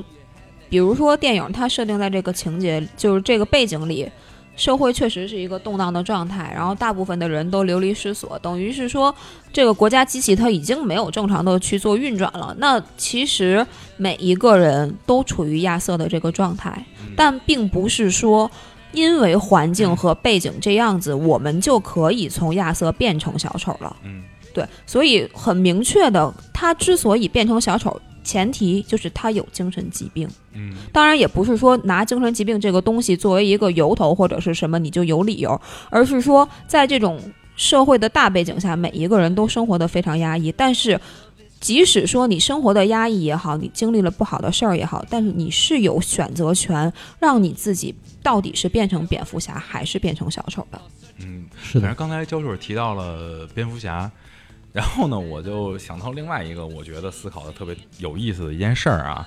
就是咱们要说说这对儿病友的事儿。其实，在我看来，小丑和蝙蝠侠是一对儿病友，他们两个人真的是都有病，只是只不过一个代表着可能是不能说用黑跟白来划分啊，嗯一个代表的可能是左面儿，一个代表的是右面儿，但是他们两个其实都有一样的问题，就是我觉得他们俩是相相似的。小丑就是这么认为的，嗯他认为他俩是惺惺相惜的，他他认为他俩是有有有共同体的。对啊，是的，可是问题就在于，就是小丑他在上电视节目的时候，他会说，呃，那个，就比如说蝙蝠侠他爸，如果你要是成为市长，就包括他妈妈也说他是一个好的市长，我们都觉得他成为市长之后可以。对于现在所出现的这些不好的社会现状进行缓解，但当他自己真的有相关的这些影响力的时候，他并没有想把这件事儿做得好。嗯，但是你说他们两个，我觉得为什么说像啊？就是说，不管蝙蝠侠说的正义还是不正义，然后小丑是邪恶还是不邪恶，嗯，我的感觉是他们两个都让哥谭市混乱了。嗯他们两个每个人都让哥谭市混乱了。呃，只不过蝙蝠侠可能用他这种人生经历，当当然这部这部电影里没有体现啊，是在整个这个 DC 设置人物设定上面，蝙蝠侠是用他自己的这种呃所谓他的一种正义方式吧，就是因为他的正义和真正的正义，我觉得是有区分的。他其实你像刚才最早 M 说，我说蝙蝠侠不用私刑，他都会逮住那个人，把那个人交给警察。但是我觉得正义和不正义，它又是怎么划分的呢？其实这个划分不是那么明确的，所以我觉得他们两个都是让哥谭市变得混乱的。他正他正义和不正义的划分呀，在于蝙蝠侠针对的是这些做了坏事儿的人，嗯而这些做了坏事儿的人，往往你看，虽然说啊，亚瑟变成小丑的这个阶段，他的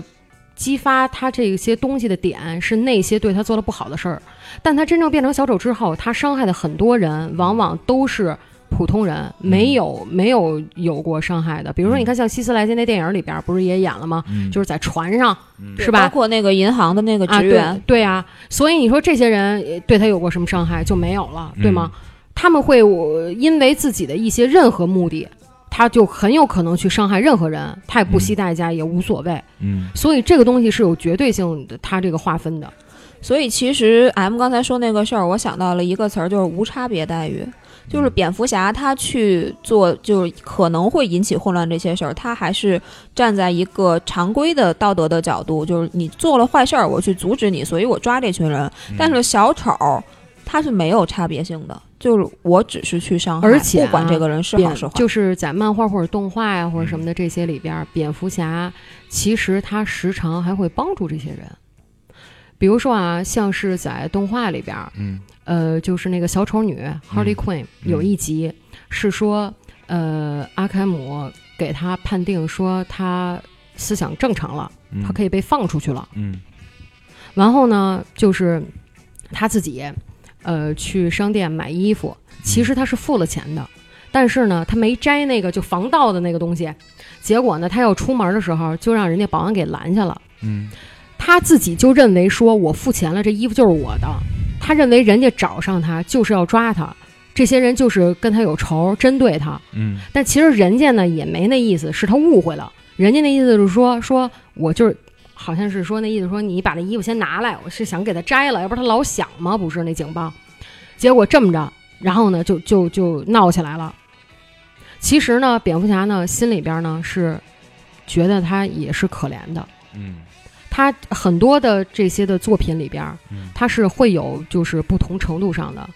呃，去帮助他们呀，或者说什么的。而且有的时候，比如说他们在打斗的情况下，嗯比如说有一些人不小心要掉下去了，他是要伸手去拉他们的，他是要救这个人的。对他的那种正义是不会去杀任何一个人，对，包括他使用的子弹呀、都是橡皮子弹，嗯，他只是把人制服交给警方，而不是说呃我把你杀死。但是这个剧情好像是后来也是有变化，好像是最后蝙蝠侠还是没有控制住对小丑小丑的这种仇恨，最后把小丑杀了。他这个怎么说呢？这就是不同时期嗯不同的人创作，嗯它是有不同的东西在里边的。比如说《致命玩笑》，它漫画里边嗯是有话说，呃，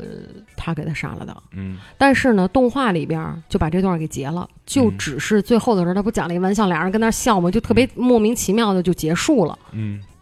对，所以这个东西呢，怎么说呢？不管是任何东西，只要是人创作的，他根据自己的意愿，他可能就会创造出不同的东西，根据他自己当时的一种想法、一种设定。所以这个东西，我觉得嗯阐释的空间反正也挺大的，所以大家也别太过分解读吧，我觉得。反正刚才 M 提到了呃致命玩笑，最后他们两个讲了一个笑话，两个人一起笑了起来。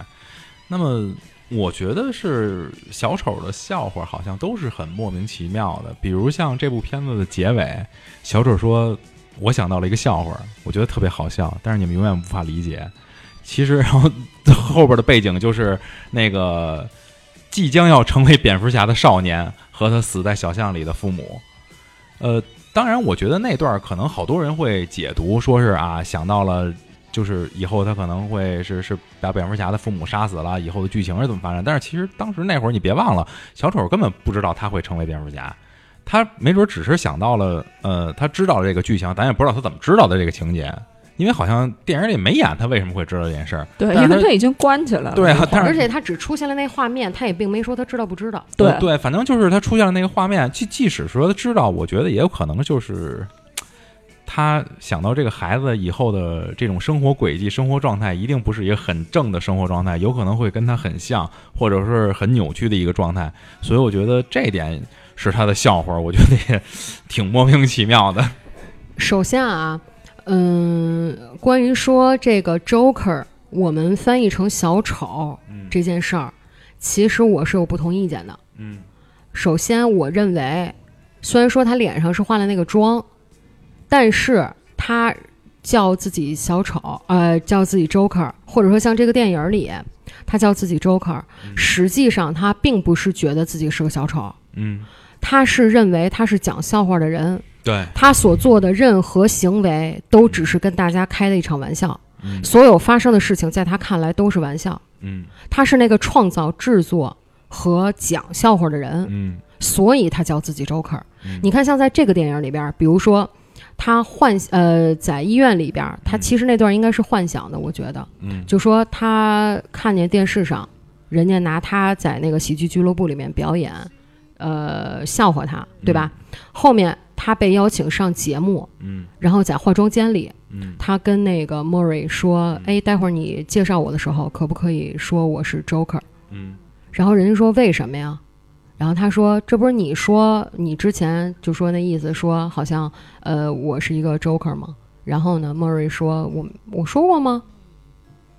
嗯，有他对他这个所有的电影的剧情里边幻想的成分很多。对，所以就是首先呢，真真假假你分不清楚它到底哪个是真的。嗯然后呢，再加上就是我我是想表达说，这个地方是因为说，呃，其实啊，就是在看这个电影的时候，关于这一段，就是他所说的在电视上取笑他的这一段，我是翻来覆去听过几次的。嗯我觉着他当时在电视上所谓放那个片段，然后他主持说的是 “check out this joke”，他不是说 “check out this joker”。对，OK，没错。嗯是的，是嗯，所以，呃，这个时候他说 “check out this joke”，他其实是一种取对他来说是取笑他的意思，嗯。是说亚瑟这个人是一个 joke，、是一个玩笑，嗯，对，而不是说他，而不是说好像他说的这个东西本身，所以导致了后来他说。你这不是说我是一个 Joker 吗？嗯那所以你现在介绍我，你就说我是一个 Joker。所以我觉得去那个脱口秀那个现场，就 Mori 那脱口秀那个现场，其实已经奠定了他后边的那些事情，他要杀了 Mori，当着所有观众的面杀了呃，Mori。其实这个我有不同的看法。嗯首先，在他要知道自己要去参加这个节目，嗯，他在家反复练习的时候，他经常做的一件事儿是什么？而且，即便是在化妆间里，他做的是拿枪指着自己的下颚、下巴。是的，嗯他其实是想自杀的，自杀，因为就是扣了你前面说的那一句话：我想让我的死亡比我的生命更有价值。嗯他其实，我觉着他最一开始的初衷是说想终于能上自己这个梦寐以求的这个舞台，嗯，然后表演了之后，他希望的是在大家面前用死来谢幕。对高光时刻就结束一切。对，而且呢，从此大家就记住他了。嗯他是本来其实他临上台之前，他在化妆间里，他其实好像也有过这么一段，也是他自己在准备这些东西。之后发生的，其实我觉得更像是突发的，对，因为给他逼到那份儿上了，嗯。就一句一句话老怼他，嗯，给他逼急了。对，是的，后来，所以他才决定，呃就等于是他步步紧逼啊、嗯。他说一句，恨不得都不等他说完了，然后呢，他立马又反斥他说这那是，就是他会觉得说你们都在笑话我，包括现场的人。可是最奇怪的是，你别忘了他说那些事儿啊，他说的是他怎么杀那三个人，那你说他能不反驳他吗？对，但是他的认知里他不这么觉得，为什么？因为首先你别忘了，一所有他做的事情，一个最根本的东西，他本身是有精神病的，对吧？二，他认为，而且因为得到了所谓的支持，他认为他做的是对的事儿。对，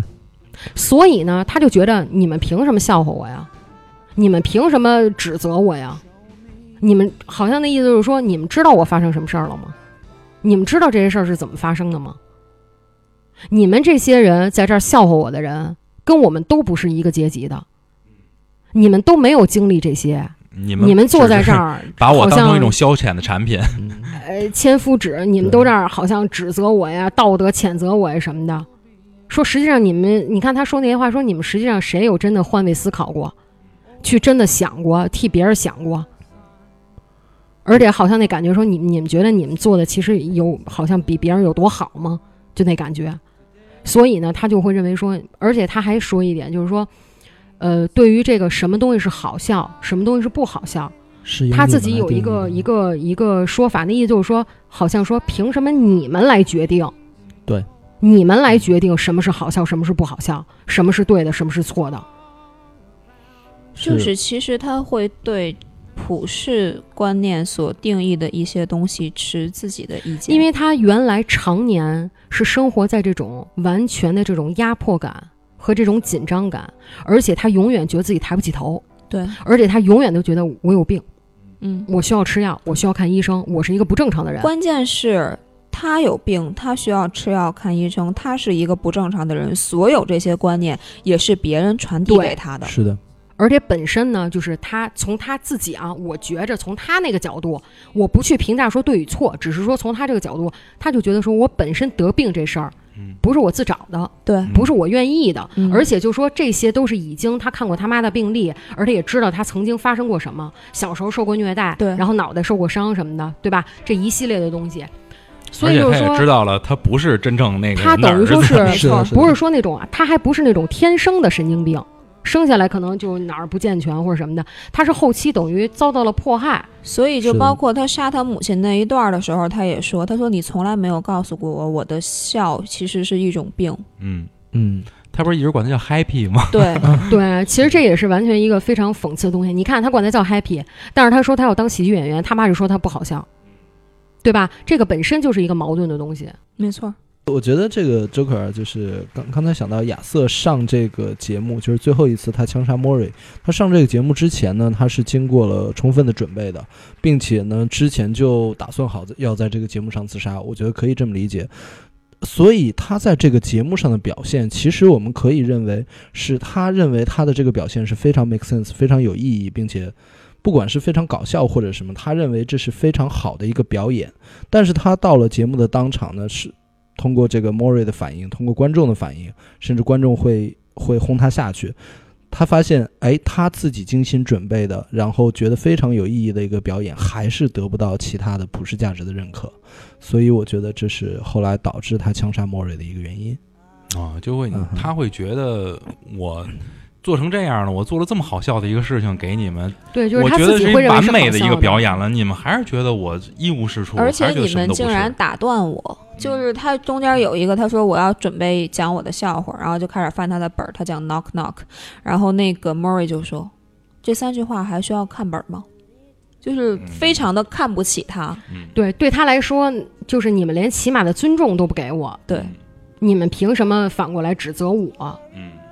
他会有这么一种感觉。他不是说了吗？说大家都特别的 rude，就非常的没有礼貌什么的。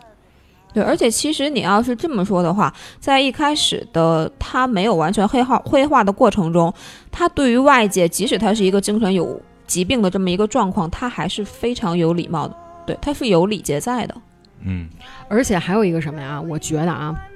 呃，首先呢，因为他本来不是打算上这节目就自杀的嘛，嗯，所以呢，他自己的那种感觉呢，反正我说出来了也无所谓。还有一个什么呢？因为他讲笑话，别人都不笑嘛，反而笑话他。然后呢，而且呢，瞧不起他嘛，不是？然后连 Murray 也瞧不起他。他为什么会把这个事儿说出来呢？他觉得这是一个值得骄傲的事儿。对，因为这是唯一他你们不都瞧不起我吗你们都觉得好像说好像我谁都不是，因为那会儿他们并不知道他是那个杀人的人，嗯是的，所以他特意把这事儿说出来了，而且表现的特别无所谓。他好像一开始的时候，在去拿他母亲病历的时候，有跟那个病历档案的管理员说过这事儿，对吧？说过说过他杀杀人的这个事儿。对但是当时那个人的反应是，不管你说的这事儿是真是假，那个人说了一句话：“我只是一个病历档案的管理员。嗯而且那个人，他跟他说这个啊，首先一个普通人，当有人跟人家的第一反应会认为这人有病吧，对觉得他疯了，他他不太会去判断这事儿是真是假，因为这个事儿就是这个地铁上死了三个人这个事儿嗯是已经满城风雨，大家都知道了。而且你知道吗？就是现实生活中，每次比如说出现了一些什么案件，然后呢，警察说找人呀、抓人，经常有这种神经病自己打电话说是他自己干的。”可问题这个事儿是生活于中是确实发生的。黑色大丽花惨案有多少人对啊，说我所以是凶手？所以当当别人第一次听到这个东西，他第一反应肯定是这人有病吧？他不会说真的去觉得说，他只是就想说，我只保全我自己，你你你没必要跟我说这个，这跟我没关系，因为他确实作为他那个角色，你让他说什么呀？你让他能怎么办呀？这是他人生当中可能说是唯一一件对，被好人家重视的事儿。对，可问题就在于，当警察真的找上他的时候，你看他那个反应了吗？他不承认。他会逃避。对，对啊，也就是说，其实警察找上他逃避，我觉得是一很正常的现象，因为他不那会儿还不是完全疯狂的状态，对罪恶完全即便是他后来疯狂了，所有的这些作品里，人家要抓他，他也跑，他也不是不是对呀、他也不是不跑，所以这非常正常。嗯对，而且在那个警察询问他的时候，这里边就有一个特别搞笑的事儿了，就是那个年代其实是没有自动门的。嗯啊，对，那个医院没有那没有那门。对 对，这电影里边就关于这种 bug 其实挺多的。嗯嗯、比如说啊，呃，这个电影的设定是哥谭市，对吧？我就觉得有一点特别奇怪，他在那个节目上跟那个 Mori 说说啊，我杀了那三个人，他当时说的是 Wall Street，华尔街。OK，你哥谭哪儿来的华尔街呀？华尔街是纽约的，平行世界里还有另外一个华尔街。所以呢，就是这个东西本身，我当时就说，我说怎么会冒出 Wall Street 了？就觉得特别奇怪。我觉得这是一 bug。还有什么呀？他们家趁打录机，电话打录机，它这个设定是八一年，那个年代打录机是没有进入普遍家庭的。对，即便是有打录机的家庭，也是那种就是比较那什么的，所以他们家的那个设定好像挺穷的呀，什么怎么着？你看他妈一不停的给那个谁蝙蝠侠他爸写信什么的，就证明日子是非常非常艰苦的。嗯所以呢，他们家还能趁打录机，而且他那型号好像也挺还还挺那个的。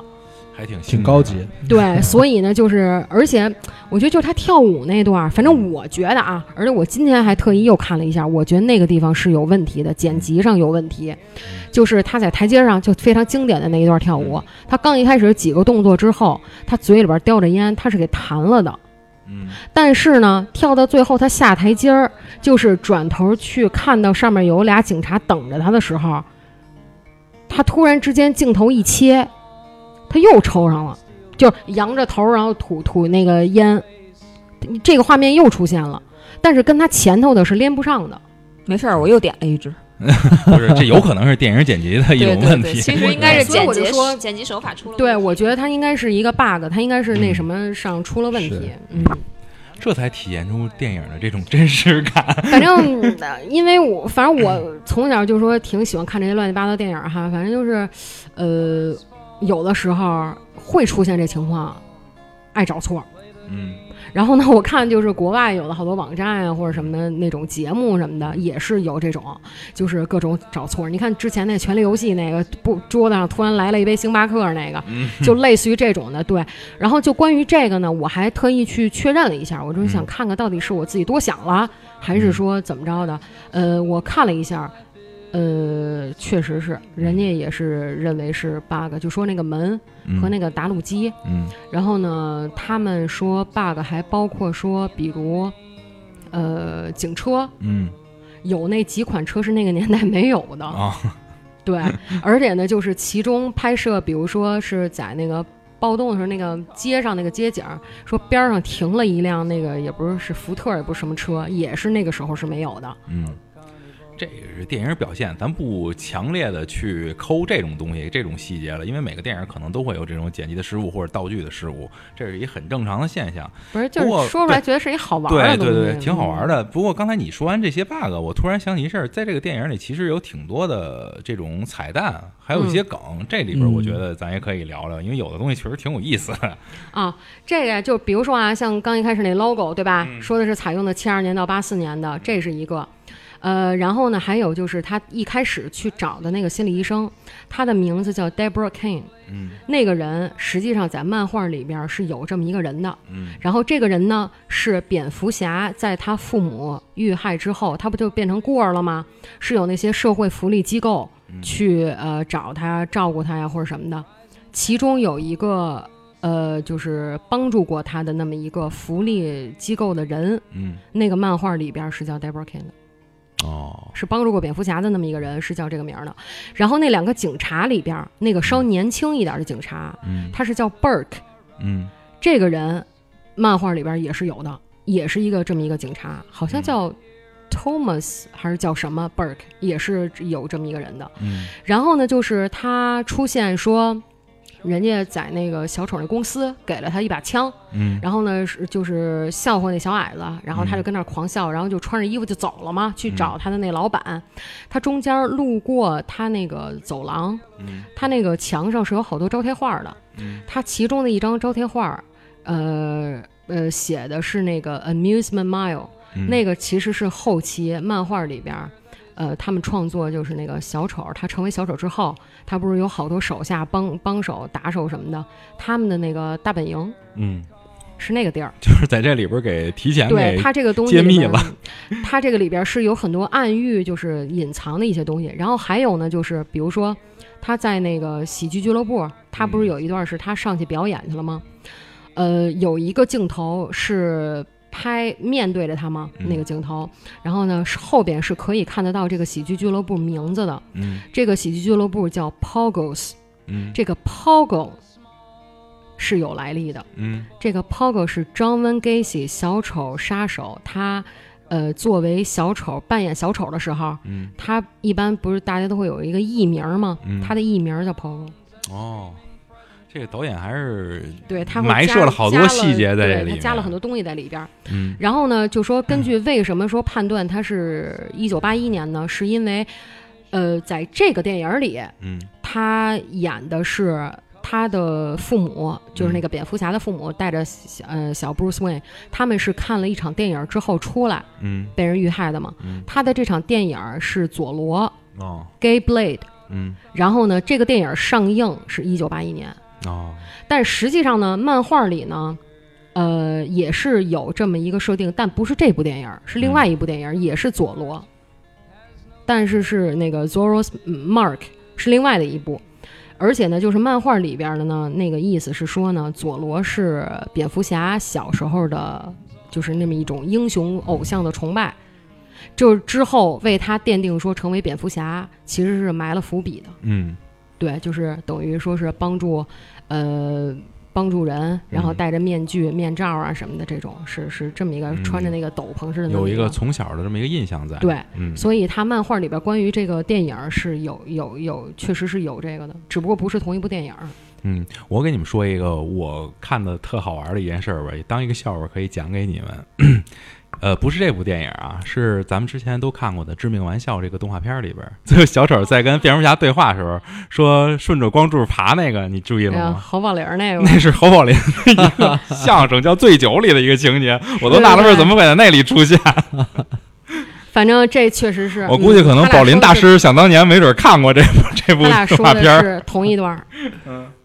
说你要把那关了，我不就掉下去了吗？对对对，就完全最后一样。说了那么一段，嗯是嗯。然后就是我在这儿还想特别让呃索朗你给聊聊，就是你看完这部电影以后啊，然后之前咱俩也沟通过，你说包括你之前不是发了一个朋友圈儿，我为什么今天说叫你一块儿过来聊这天儿，就是因为你之前发了一个朋友圈儿，你说这太压抑了，是是 实在是受不了了。对对对，你你你能给大家讲讲，包括或者说你说的一些哪些细节让你有这种感触吗？啊，这个电影在呃，我我当时看的真的是非常压抑，就就是差不多是能引起生理上的难受那种压压抑，啊看的心脏疼啊。嗯。然后呃，我看完我我感觉这个它整个电影它并不是在宣扬一种善的东西，嗯。而其实我觉得这个 Joker 啊或者说亚瑟本人，他最大的问题，他是出现在对自我的认知方面出现了偏差，嗯，就是他原本非常坚信的一个事情，被外界证明是错的。嗯就包括他母亲的身世，他母亲是不是一个病人，包括嗯他自己的一个身世。嗯他以前一直坚信他母亲是个正常人，他母亲给他的教导都是对的。嗯，但是后来他去查了这个病例，发现他的母亲是骗了他，协助虐待，对，协助协助虐待他。所以就是当一个人对自我的认知，就是人总是要有出发点的嘛，嗯他有一个 final answer，或者说他一个行为的出发点。当他对自己的所有行为的出发出发点产生怀疑的时候，他的世界观就会崩塌塌，对，就会崩塌掉，然后就会产生一些啊、比较偏极端的做法。嗯而当有的人在世世界观去偏崩塌了之后，他会诉之于外，就是诉之于内吧。先说诉之于内，他会自己去进行思考。OK，这这个到底是我出我的问题出现在哪儿了？而有的有的人呢，他会把他生活中的一些碰到的不好的事情诉诸于外，就嗯归因归因能力啊，归因在外。比如说这个。Joker 这个亚瑟他工作被辞了，因为他去这个儿童的医院去带了一把枪，这个枪掉在地下，然后被辞了。他会觉得啊，都怪所有的一切都怪这个同事，嗯所以他把这个同事去杀了。嗯，而实际上，我们从另外一个角度去想一下，那有不带着那枪呢，对吧？对这这个事情真的是全全都怪他的同事吗？嗯那他本来他去儿童医院干嘛自己要随身带一个枪呢？也是有他自己的错的。而这个时候呢，他是把这些事情全部诉诸于外的。嗯另外呢，在他的这个世界观完全崩塌之后，他是把这个一切，就是既然这个世界对我这样，那我就干脆把这个世界毁了。我觉得可能是有一点点这个逻辑在里面的，他会诉诸于暴力，嗯诉诸于这个抗争。嗯这个说实话，有一点点像我刚才那个，就是前前几天待过的 啊，对对，说过的那些。事儿，待过的那些是的其实索朗说的这个事儿也对，就是因为他精神不正常，所以他自己无法做到内部归因这个东西，他把一切的问题都诉诸于外，嗯就是外部归因。因为还记得他在被辞退的时候，老板给他打电话，老板说：“你为什么去儿童医院表演要带一把枪？”他给自己一个特别那什么的理由，他他说那说是道具，这是个道具枪。嗯但是人家无法理解，你就算是拿道具枪，你为什么要把道具枪放在儿童医院？嗯，对，就是其实他在那会儿还是，就像刚才所长说的，他在为自己辩解，他没认为自己有问题，他还是在为自己辩解。我带个道具枪有什么不对的吗？其实这个说白了，不管他有没有精神病啊，嗯就说，呃，这其实也是一个人性上的东西，对吧？第一反应，很多人做错事儿了，他不是说先去找自己到底出了什么原因，他总是去找一些旁的去为自己解释，嗯或者去怪别人啊，他怎么怎么着什么的，就很多这种。嗯其实呢，这些东西，我觉得啊，呃，这部电影所谓的压抑，嗯或者说是所谓的大家说，哎呦，你这不是教大家不不好的东西嗯或者什么的。其实我觉得啊，首先大家不要过分的去想太多东西。嗯他这个电影不管怎么演，你嗯一定要记住了，他还是那个小丑，还是那个你曾经看到的所有的那些戏里边的那个人。没错，只不过是呢，他给他加了一个他如何变成这个人的，对吧？但实际上呢，这个人他是不是还是一个反面角色，还是一个反派呢？他还是那个反派。所以呢，大家不要，你看，就像我说那些连环杀手，他们可能也原来发生过很多什么东西，通过某一个事儿刺激到他了，他开始做什么什么。所以这个呢，也体现一个什么问题呢？为什么说同样，比如说大家知道这些人发生了一些什么或者怎么着的，怎么就没有这种好像同情他的感觉呢？因为他没你没有看到这个电影呢，给你一种什么感觉呀？你用所谓的亚瑟的第一视角，嗯给你展现了他的遭遇，嗯所以你会从他的那个角度出发。当然了，你可能多多少少就会有一些所谓的同情。嗯是的，对吧？比如说，你看咱们国内可能也有一些什么发生过一些什么这那的案子呀什么的，就说任何事情发生，它都是有一个什么原因、一个契机，对吧？让他这个事儿就说发生了。嗯他即便是自己认为是对的，或者说他自己认为是别人谁因为什么什么才我才怎么怎么样，这是他自己的认知上的东西。这个电影呢，是因为他把这个东西完完全全展现在你面前了，而且呢，是以一个你好像变成了亚瑟去看发生的这一切，所以你的那个主观的意识里边，你会有这种感觉。对，其实我想说的就是什么，无论你看到他前面受到了怎样的痛苦，或者说是人生有怎样的挫折，但是他用暴力的手段剥夺了别人的生命，这一点他再怎么辩解也是错的。因为比如说啊，他在电视呃，他那个节目里边，你看他说了一大堆高谈阔论的东西，嗯你发现没有？其实这是非常典型的一种道德绑架。嗯他给你说了一大堆他的各种理由，去他其实这个东西就是一个借口，他只是想说我为什么这么做，是因为你们如何如何不好，你们如何如何怎么着。但问题是，他过后做的事儿呢？对对吧？他过后杀了很多人呢，而且对他来说一切都是玩笑，别人的命对他来说，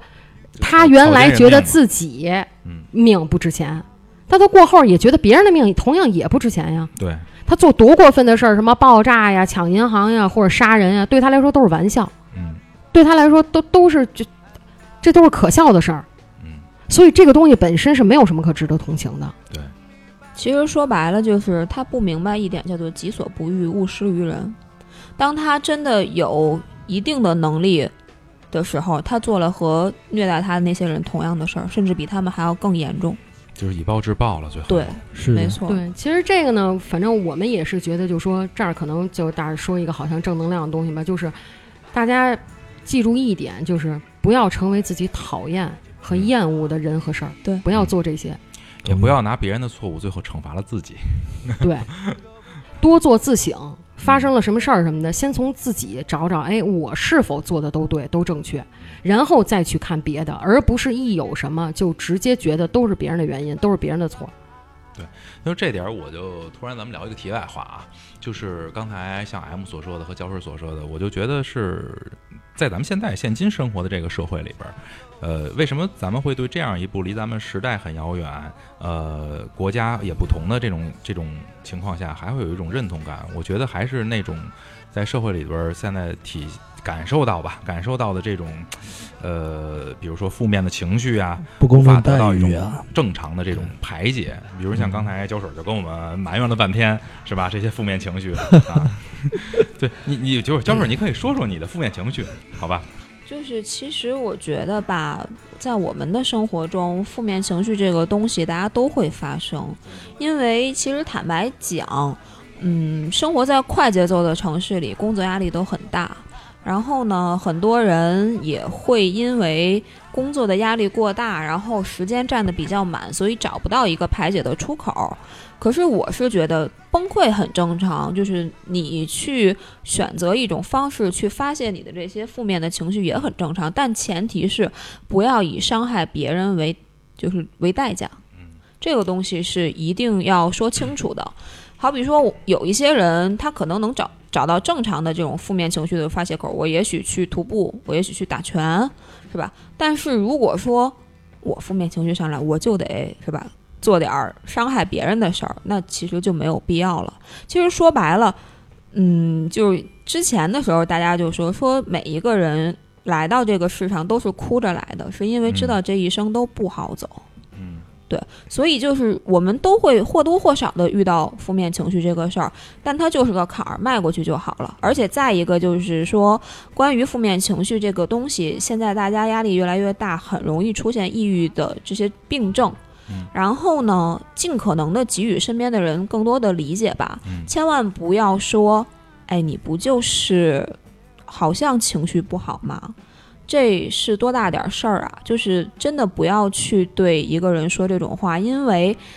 有的时候我们不知道一句话就是说者无心，听者是有意的。一句话带给别人的伤害到底有多大多做换？位思考，就是对对对，多做换位思考。而且再一个问题就是说，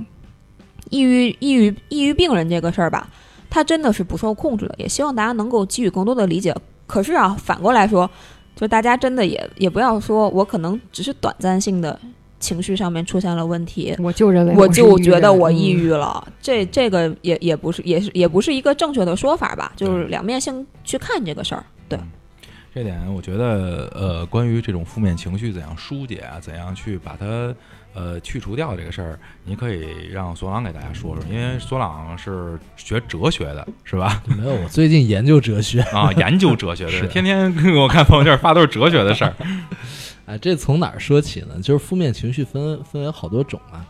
呃，最普遍的一个负面情绪呢，是可能是我自己感受到我被伤害了，我被别人伤害了。而呃说回来，小丑这个电影，可能在亚瑟他感觉到被伤害的时候，他会选择报复，嗯会选择报复回去。那其实我觉得啊，对于我个人来说，如果当我觉得我被伤害的时候，我会思考这个伤害嗯它到底是怎么回事儿？它是发生在过去的、已经发生完了的，还是发生在当下的、正在对我进行的一个伤害，还是在未来有可能会进行的一个伤害？嗯对我我会我会去思考这个伤害到底是我的内心感受到的伤害，还是别人对我主观意愿上发出来的这个伤害？然后呢，再去思考，就是我被伤害了，跟我报复回去，其实这里面的这个逻辑关系它是不存在的。嗯啊、就是你被打了，然后你选择要不要打回去，这个选择权是其实在你的。而如果当我们去感觉到被伤害了，就立刻去报复回去的话，实际上那个时候，这个这个这个决定不是我们的心智做出来的，而是我们被情绪裹挟去做出来的。所以其实这也是我之前去了那个要要要表达的一个观点，就是当我们觉得现状不满意的时候，多去思考，而不要简单的去评判，然后诉诸于暴力。嗯。所以其实这个东西，我们如果去分析的话，它是分成就是理性大脑和感性大脑的关系。这也就是为什么我们古语有说“三思而后行”，因为像刚才索朗说的，如果我在被伤害了之后，我当下立刻就做出的一些决定，就是我们往往会说冲动的时候不要做决定，因为这个时候你的理性大脑还没有开始工作，你所做的事儿都是感性大脑去做的。可是你不要忘了，在现在的社会里，很多事情是很可怕的，没有人有这种理性的大脑，很少有人可以说是啊。为什么要这么说？因为我身边，你想一件事儿，我身边经常有家长怎么去教育孩子，你凭什么让他打你啊？你得打回去啊！这个很正常，我相信就是咱们同事身边的这些人都会听到过这种教育方式。他在这么小的时候就这样去教育的话，那你说能有一种理性思考的方式存在吗？嗯，反正我我觉得啊，就是，比如说，你看像这个电影里，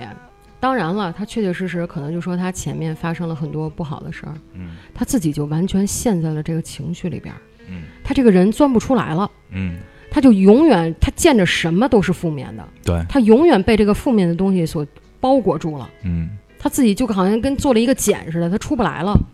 所以越来越负面，越来越负面，而且所有的事情也是越来越糟糕，越来越糟糕。嗯。其实大家平时的时候，我觉得，呃，当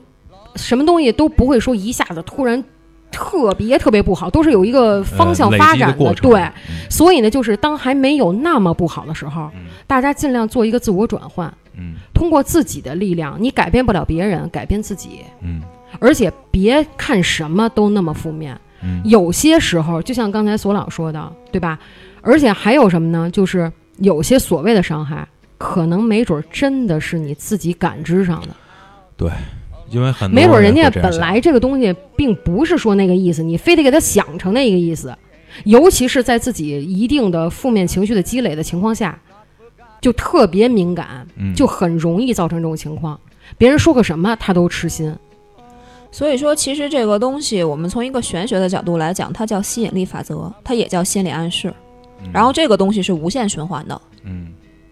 就是怎么说呢？呃，刚才像焦主任跟 M 说的这个事儿，呃，我会觉得就是你 首先无论面对婚姻、面对家庭啊、面对这个职场的时候，呃，先保持一个自己的正念，你不要把所有人都想成是特别坏、特别对你会有攻击性的，因为很多人现在其实，在这种社会压力下，都会觉得悲观主义。他都会觉得什么事儿都是不对的，什么事儿都是要伤害自己的。其实这个社会未必是这样，有的时候没准经历过一些事儿后，他会回头再看，回原来不是我想的那样。那为什么我要去那么悲观的想呢？当时他没有其他的出路可想，因为他就觉得这个世界整体是灰暗的，他面对的所有事儿都会对他进行伤害。这东西我觉得还是换个角度想。如果你要是就像刚才 M 说，你要是深深的沉浸在一个情绪当中，你就换个角度想，或者说暂时离开一段时间，暂时停止一段时间，然后你再去想这件事儿，也许就不一样了。说我认同两个结论吧。第一个是王阳明说的“心外无物”，其实我们所感知到的所有的东西都是在是是我们对外界的感知啊，嗯就是没有客观，只有我们的主观。嗯第二个，我所认知的一个我所认可的一个结论就是多思考。嗯觉得碰到这些事情，不要相信你现在坚信的东西，去对自己坚信的一个结论持一个怀疑态度，并且去思考它是怎么发生的，那其实可以避免很多的问题。嗯而且啊，就是我看这电影儿之后吧，我有一个感觉，就好比说亚瑟这个人是一个真真实的存在的这么一个人，你发现没有？他所有的东西都是在靠别人，对，嗯，对，是有一点是吧？嗯他所有的状态，或者说他所有的呃东西，都是因为他对别人的期望过高，嗯哎包括他，他希望对别人如何如何。这个东西，其实我觉得是跟他从小所生活这个环境，包括他妈妈传递给他这些观念是有直接关系的。所以呢，他过多的依赖情绪上，或者说心心理上，他依赖了别人过多。当别人无法给予他所期望的东西，他失望就会特别大，嗯所以他就深受打击。你这个在佛法上的解释呢，就是诸漏皆苦，三法印里面的第二法印。我们的所有情绪来源都是来源于对未未来的期待。当未来的期待发生的情况比呃当未来实际发生的情况比我们的期待要低的时候，我们就会产生负面的情绪；而当未来是它真实发生的情况比我们原来原有的期待要高的时候，那有的时候我们就会产生正面的情绪。而这些负面的情绪、正面的情绪，其实都是出自于我们对未来的一个期望。嗯而当我们对对未来如果不不抱期望，如果只接受，这个佛学里面有一个词叫悦纳啊，喜悦的悦，接纳的纳，那这样的话就不会产生这个所谓的负面情绪也了。也不是说那种接受吧，就说大家不要有一个错误的观念，是说好像哎呦我怎么那么惨呀，我就接受，就是好像啊、对，就就就说是屈还是要积极的生活态度。是的，是的，不是说让你屈服，而是说你要如何应对、面对，嗯当事情发生，对而不是说让大家去屈服。我们不是这个意思。嗯我觉得其实是这样吧，就是我们生活中的每一个未来可能发生的事情，我们都应该做好最坏的准备，但是做最万全的打算。对，在这个小 小岔开的话题要结束的时候，我必须要说一个事儿，就是呃，从我自身出发，我的一个缺点吧，嗯，在这儿也跟检讨一下，是我的一个什么缺点，就是很多事情，你身边的人，你不要老去猜测他如何如何，因为猜测多了会对你自己形成一种心理暗示，你慢慢会觉得这种猜测都是真的。其实这些真的是建在虚无的基础上的，它都是你的猜测，也许现实不是这样。所以说，多多换过来考虑一下，也许这事儿就不像你想的了。然后咱们刚才聊了这么多 这些关于这个哲学的话题啊，咱们现在还是回来。然后呢，我看完这部电影还有一个感受是什么？呃可能要跳出去说了，就是罗伯特·德尼罗啊，莫瑞，莫瑞这一枪挨的，我觉得是还了他一个愿。因为他在早在的士司机里边，他就想把自个儿弄死，开了多少枪他自个儿都没死，脑袋自个儿给脑袋一枪，最后还是没死了。我觉得他这个整个是还了一个愿。咱这儿也可以说说，就是很我觉得很相似的一个电影啊，就是在那个呃出租司机里边，其实也是同样一个灰暗的社会背景，然后一个美国刚经历完越战的那种萧条的这么一个局面，然后呢，他是他当然跟他相反，他是一种要去维持正义的那种感觉。但是是他建立在他非常空虚，他不知道应该做什么的基础上，然后他去最后把因为他俩那个人物设定本身的起点不太一样。对，他是一个士兵嘛，原来呃，然后就关于说这个。说呃，罗伯特·德尼罗哈，嗯。就让我想到了说，咱聊一个关于说这个导演，因为就前期或者说现在，就是导演他一直这边官方他是认可了说，呃，他这个电影里边是呃有很多其他的电影对他是有一些影响的，呃，这些电影包括比如说像刚才老丁说的那个出租车司机，然后呢还有喜剧之王，还有热天午后以及摩登时代，嗯然后其实呢，如果说大家有机会的话，可以把这些电影都补一下，嗯你们就会发现。呃，关于小丑和亚瑟的这个形象，这个这个灵感，它从哪儿来的？这个集合点，嗯就基本上可以找得到。我大概就是简单的说一下，因为刚才老丁说了关于那个出租车司机的，那我现在就说一下剩下的那那三部，比如说《喜剧之王》。喜剧之王》的这个电影呢，也是马丁斯科塞斯和那个罗伯特德尼罗。嗯这个呢是跟亚瑟的这个设定是最像的。喜剧之王》里边说的呢是，哎，你看，比如说在呃小丑这电影里边，罗伯特·德尼罗是这个脱口秀节目的主持人，对吧？嗯。然后呢，在《喜剧之王》里边呢，他呢是一个没有正经职业，嗯。三十来岁了，然后天天夹着个包，穿着西装笔挺的，然后呢满处晃，跟所有人都声称自己要成名了，然后呢，甚至跟人家说那意思好像说啊，你看我这签名儿，说以后这签名就值钱了。嗯那个电影里边呢，她也有一个心仪的女性，也是一个黑人的女性。然后她呢，在这个电影里也是有各种的幻想。她在家每天各种演，也是有一个她特别喜欢的脱口秀这么一个节目的主持人。呃，幻想他俩称兄道弟，嗯一块儿吃饭这那，人家求着他上节目，嗯，啊，他他各种推脱啊，不行，什么这就那这就，对他就是特别想成名儿，他还都不像亚瑟，他都没去真正的上喜剧俱乐部去做过任何表演，没有过。他就是自己写一大堆乱七八糟笑话，他就是想通过比如说找机会能认识这些人，然后他能直接就上节目了。然后瞬间呢就能一一夜就走红那种的。嗯所以呢，他先开始是通过找各种关系这那的跟他套近乎，然后呢推荐自己，他录了一盘录音带，但是他这个里边吧设定是他特别自恋，嗯。然后他觉着自己挺牛的这那的，设计一大堆开场白啊乱七八糟的，结果呢人家不喜欢，觉得他不好笑，嗯。然后呢就不要他，但是他接受不了这事实啊。后来呢，他跟一个有点神经兮兮的那么一个女的，就把这个脱口秀主持人给绑架了。哦。然后绑架他之后呢，然后呢就去跟那个制片人那边儿那意思说，你要不让我上节目，那边就撕票，弄得人家没辙了，因为人家那整个节目都靠这个人了，嗯。所以呢，得了就让他上了。嗯。但是这个电影里边儿精彩和比较有意思、耐人寻味的是呢，本来他们不是觉得他不好笑吗？嗯。他的笑话也都是用他自己的经历，嗯。跟亚瑟这个是一样的。嗯。他编的笑话是说呢，好比说，人家老欺负他，最后呢，欺负他这件事儿呢，变成一个跟修学分儿似的。你要不欺负我啊，你合格不了，你都毕不了业。就类似于这种的，什么爸爸是酒鬼，妈妈怎么着着，就全是他也是全是这种的。但是这个电影里边是，哎，他还好笑。啊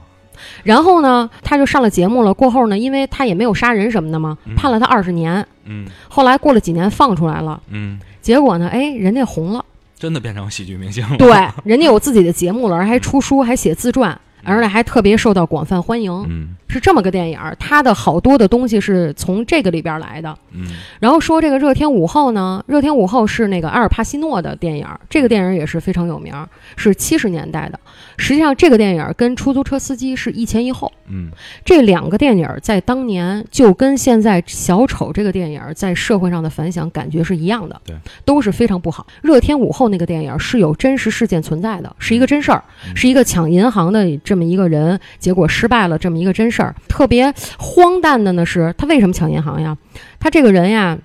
是一个居家的那么一个男的，工作什么的都不是特别好。嗯然后呢，虽然他不跟父母一块儿住吧，但是父母有任何花销上的东西他都承担，他承担了所有人的所有的东西，他精神上其实也是一种长期累积的一一种感觉。他跟亚瑟这不一样，亚瑟是好像你们所有人都都背叛了我，怎么着的哈，然后呢他去报复。这个人他的心理是什么呢？其实他自己也根本就不快乐，嗯，他承担了所有人，不管是情愿还是不情愿，他承担了所有人的所有吧。嗯他无休止的为别人付出，即便别人不想要，他也死乞白咧，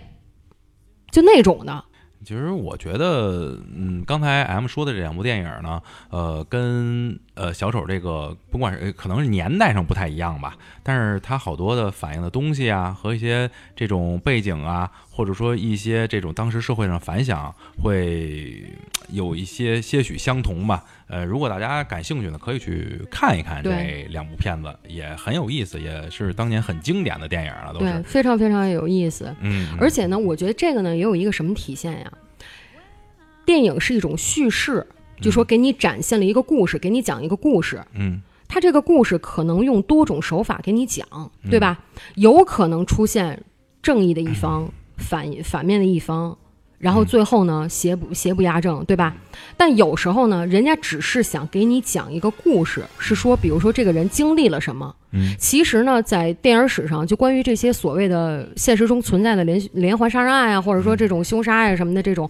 或者说某一个事件，比如说一些传记电影、历史事件呀、战争啊什么的，其实都非常多。嗯它只是好像类似于还原了，嗯或者说给你讲了一个类似的故事，嗯但是不要过分解读说，哎呀，你是不是鼓吹什么？你就是宣扬一个负面情绪。呃，没必要。其实对对，没有必要这样。其实人家就只是给你展现了一个东西，给你讲了一个，而且呢，人家只是想，比如说，呃，让你去思考一些东西，嗯让你去呃去这个电影看完了，比如说像刚才我们说的，比如说阶级之间的呀，或者说是你如何自己转化负面情绪啊什么的，它可能就是本身它的含义，并不是说真的只是表面的东西。嗯说啊，我看见了这个负面的，我就接收到了这个讯号，他就是想让我去做坏事儿。人家其实是想让你去呃思考一些东西，所以我觉得大家不要就说好像过分的接受这些，而就是曲解它本身的意思。这个用一句中国传统的话说，叫“说人是非事，必是是非人”。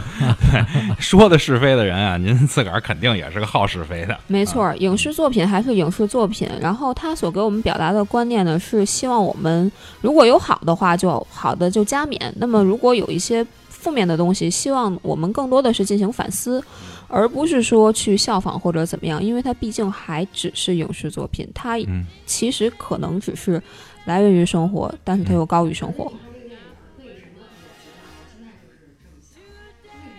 真真假假你分不出来呀、嗯因为他本身不是有精神疾病吗？对，他有妄想他，可能很多东西都是他自己想象出来的。没错对。而且呢，就是因为我经常看这些漫画啊什么的，他自己其实也说过关于这些东西。他所表达的意思就是，反正我是疯了，然后呢，我肯定是有一个过去的，嗯。但是具体发生什么了呢，我也记不太清，记不太清楚了。嗯。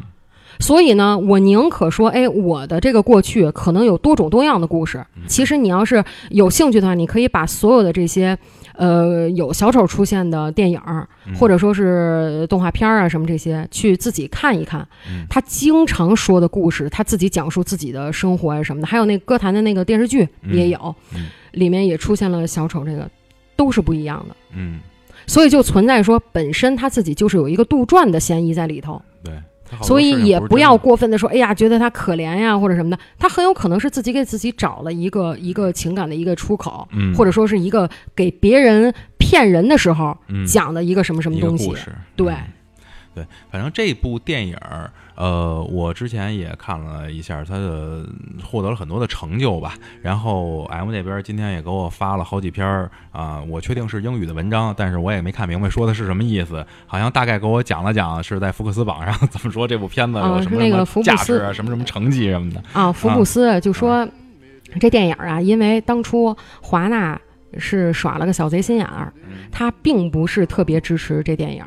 他们投的钱就特少，嗯。他把那些成本就压得特别低，嗯。而且他是等于华纳以及两家其他公司。嗯。共同参与的，而且到最后他这个钱还特别少。导演自己，还有 Walkie 自己，还有其他人，就是演那个《银河护卫队》里边那个小浣熊的那个 Bradley Cooper，嗯。嗯，他们其实都投了钱。啊所以呢，现在这个就出现了一个搞笑的局面呢，就是它的本身制作成本只有六千两百万，嗯。但是现在呢已经翻了好几倍了。嗯，得翻了得有 得翻了得有十六倍吧，差不多。而且呢，他这个电影是绝对要冲奥啊，对。对，现在他说的这些只不过是说这些票房的东西嘛。完了之后呢，目前是这么个情况，嗯这还没加上过后出蓝光呀什么的这些。嗯版权，嗯对，这个一出来挣的钱更多。嗯这么一挣呢，结果呢，华纳你跟好几个人这么分呢，其实到华纳兜里的钱并没有那么多。嗯，所以这个东西呢很，像咱们这儿吴京拍的那些片子，就是你本身刚开始没看好的东西，嗯结果没想到挣成这样。嗯，而且这个电影是历史上 R 级，因为它分级了嘛，R 级电影里边儿，呃，最挣钱的一部。嗯，这也是之前包括公司啊，还有这些制作方没有想到的一个事儿，就是没想到这样一部 R 级的电影儿竟然在全球这样卖座。嗯，哎，那我问一下，这部电影儿之前也听有消息说啊，它还会有续集吗？按道理说应该是不会有，为什么？因为比如说，呃，首先是他这个故事 本身，他是讲了这么一个故事，再加上呢，DC 那个 universe，DC 嗯那个宇宙里边本来就有 Jared Leto 演的那个小丑，嗯人家是等于是已经说好了的，你你这个，对吧？你这要继续，那人家那怎么办呀？嗯，对吧？也就是这是一部孤品了。而且还有一个什么问题呢？就 Walkie 这个演员呀，他是一个挺个的那么一个人。其实原来漫威找过他两回，让他演那个奇异博士和那个绿巨人，他都给推了。他不愿意演那种所谓的那种意义上的那种超级英雄的电影儿，有续集呀，而且就是说套有点类似于套路似的一、嗯一种就是统一的那么一个演法。一人他拯救世界。对他喜欢那种有自己，而且他是那种方法派演技的那种人，所以拍续集对他来说没有什么意义。对反正今天咱们关于小丑这个话题里里外外的聊了挺长时间啊，时间也不短了，咱们也该结束这期的录制了。然后在录制之前，我偶然看到了一个 B 站，这是索朗发给我的 B 站上发的本山大叔跟小丑的对峙。我觉得什么事儿到咱这儿一说都好办了。本山大叔不直接就问了吗？你那啥头型，男人哪能没有一点挫折呢？是吧？所以呃，我觉得凡事儿大家对，大家可以去多看看那个。太认真的去考虑一部片子，它只是一部电影，也不要太把这些东西带到自个儿的生活当中。毕竟你的生活跟他不一样，你的生活还是充满阳光的，好吧？嗯，嗯，咱们今天就到这儿，好，特别谢谢各位啊，再见。哎好拜谢谢，拜拜拜。我们每个人心中的那个小丑都不会一样。二更茶馆联合设计师海默将会在近期推出一款小丑银饰吊坠，详情垂询老丁微信 ivan 九零二四或关注淘宝店铺 bw 对角巷。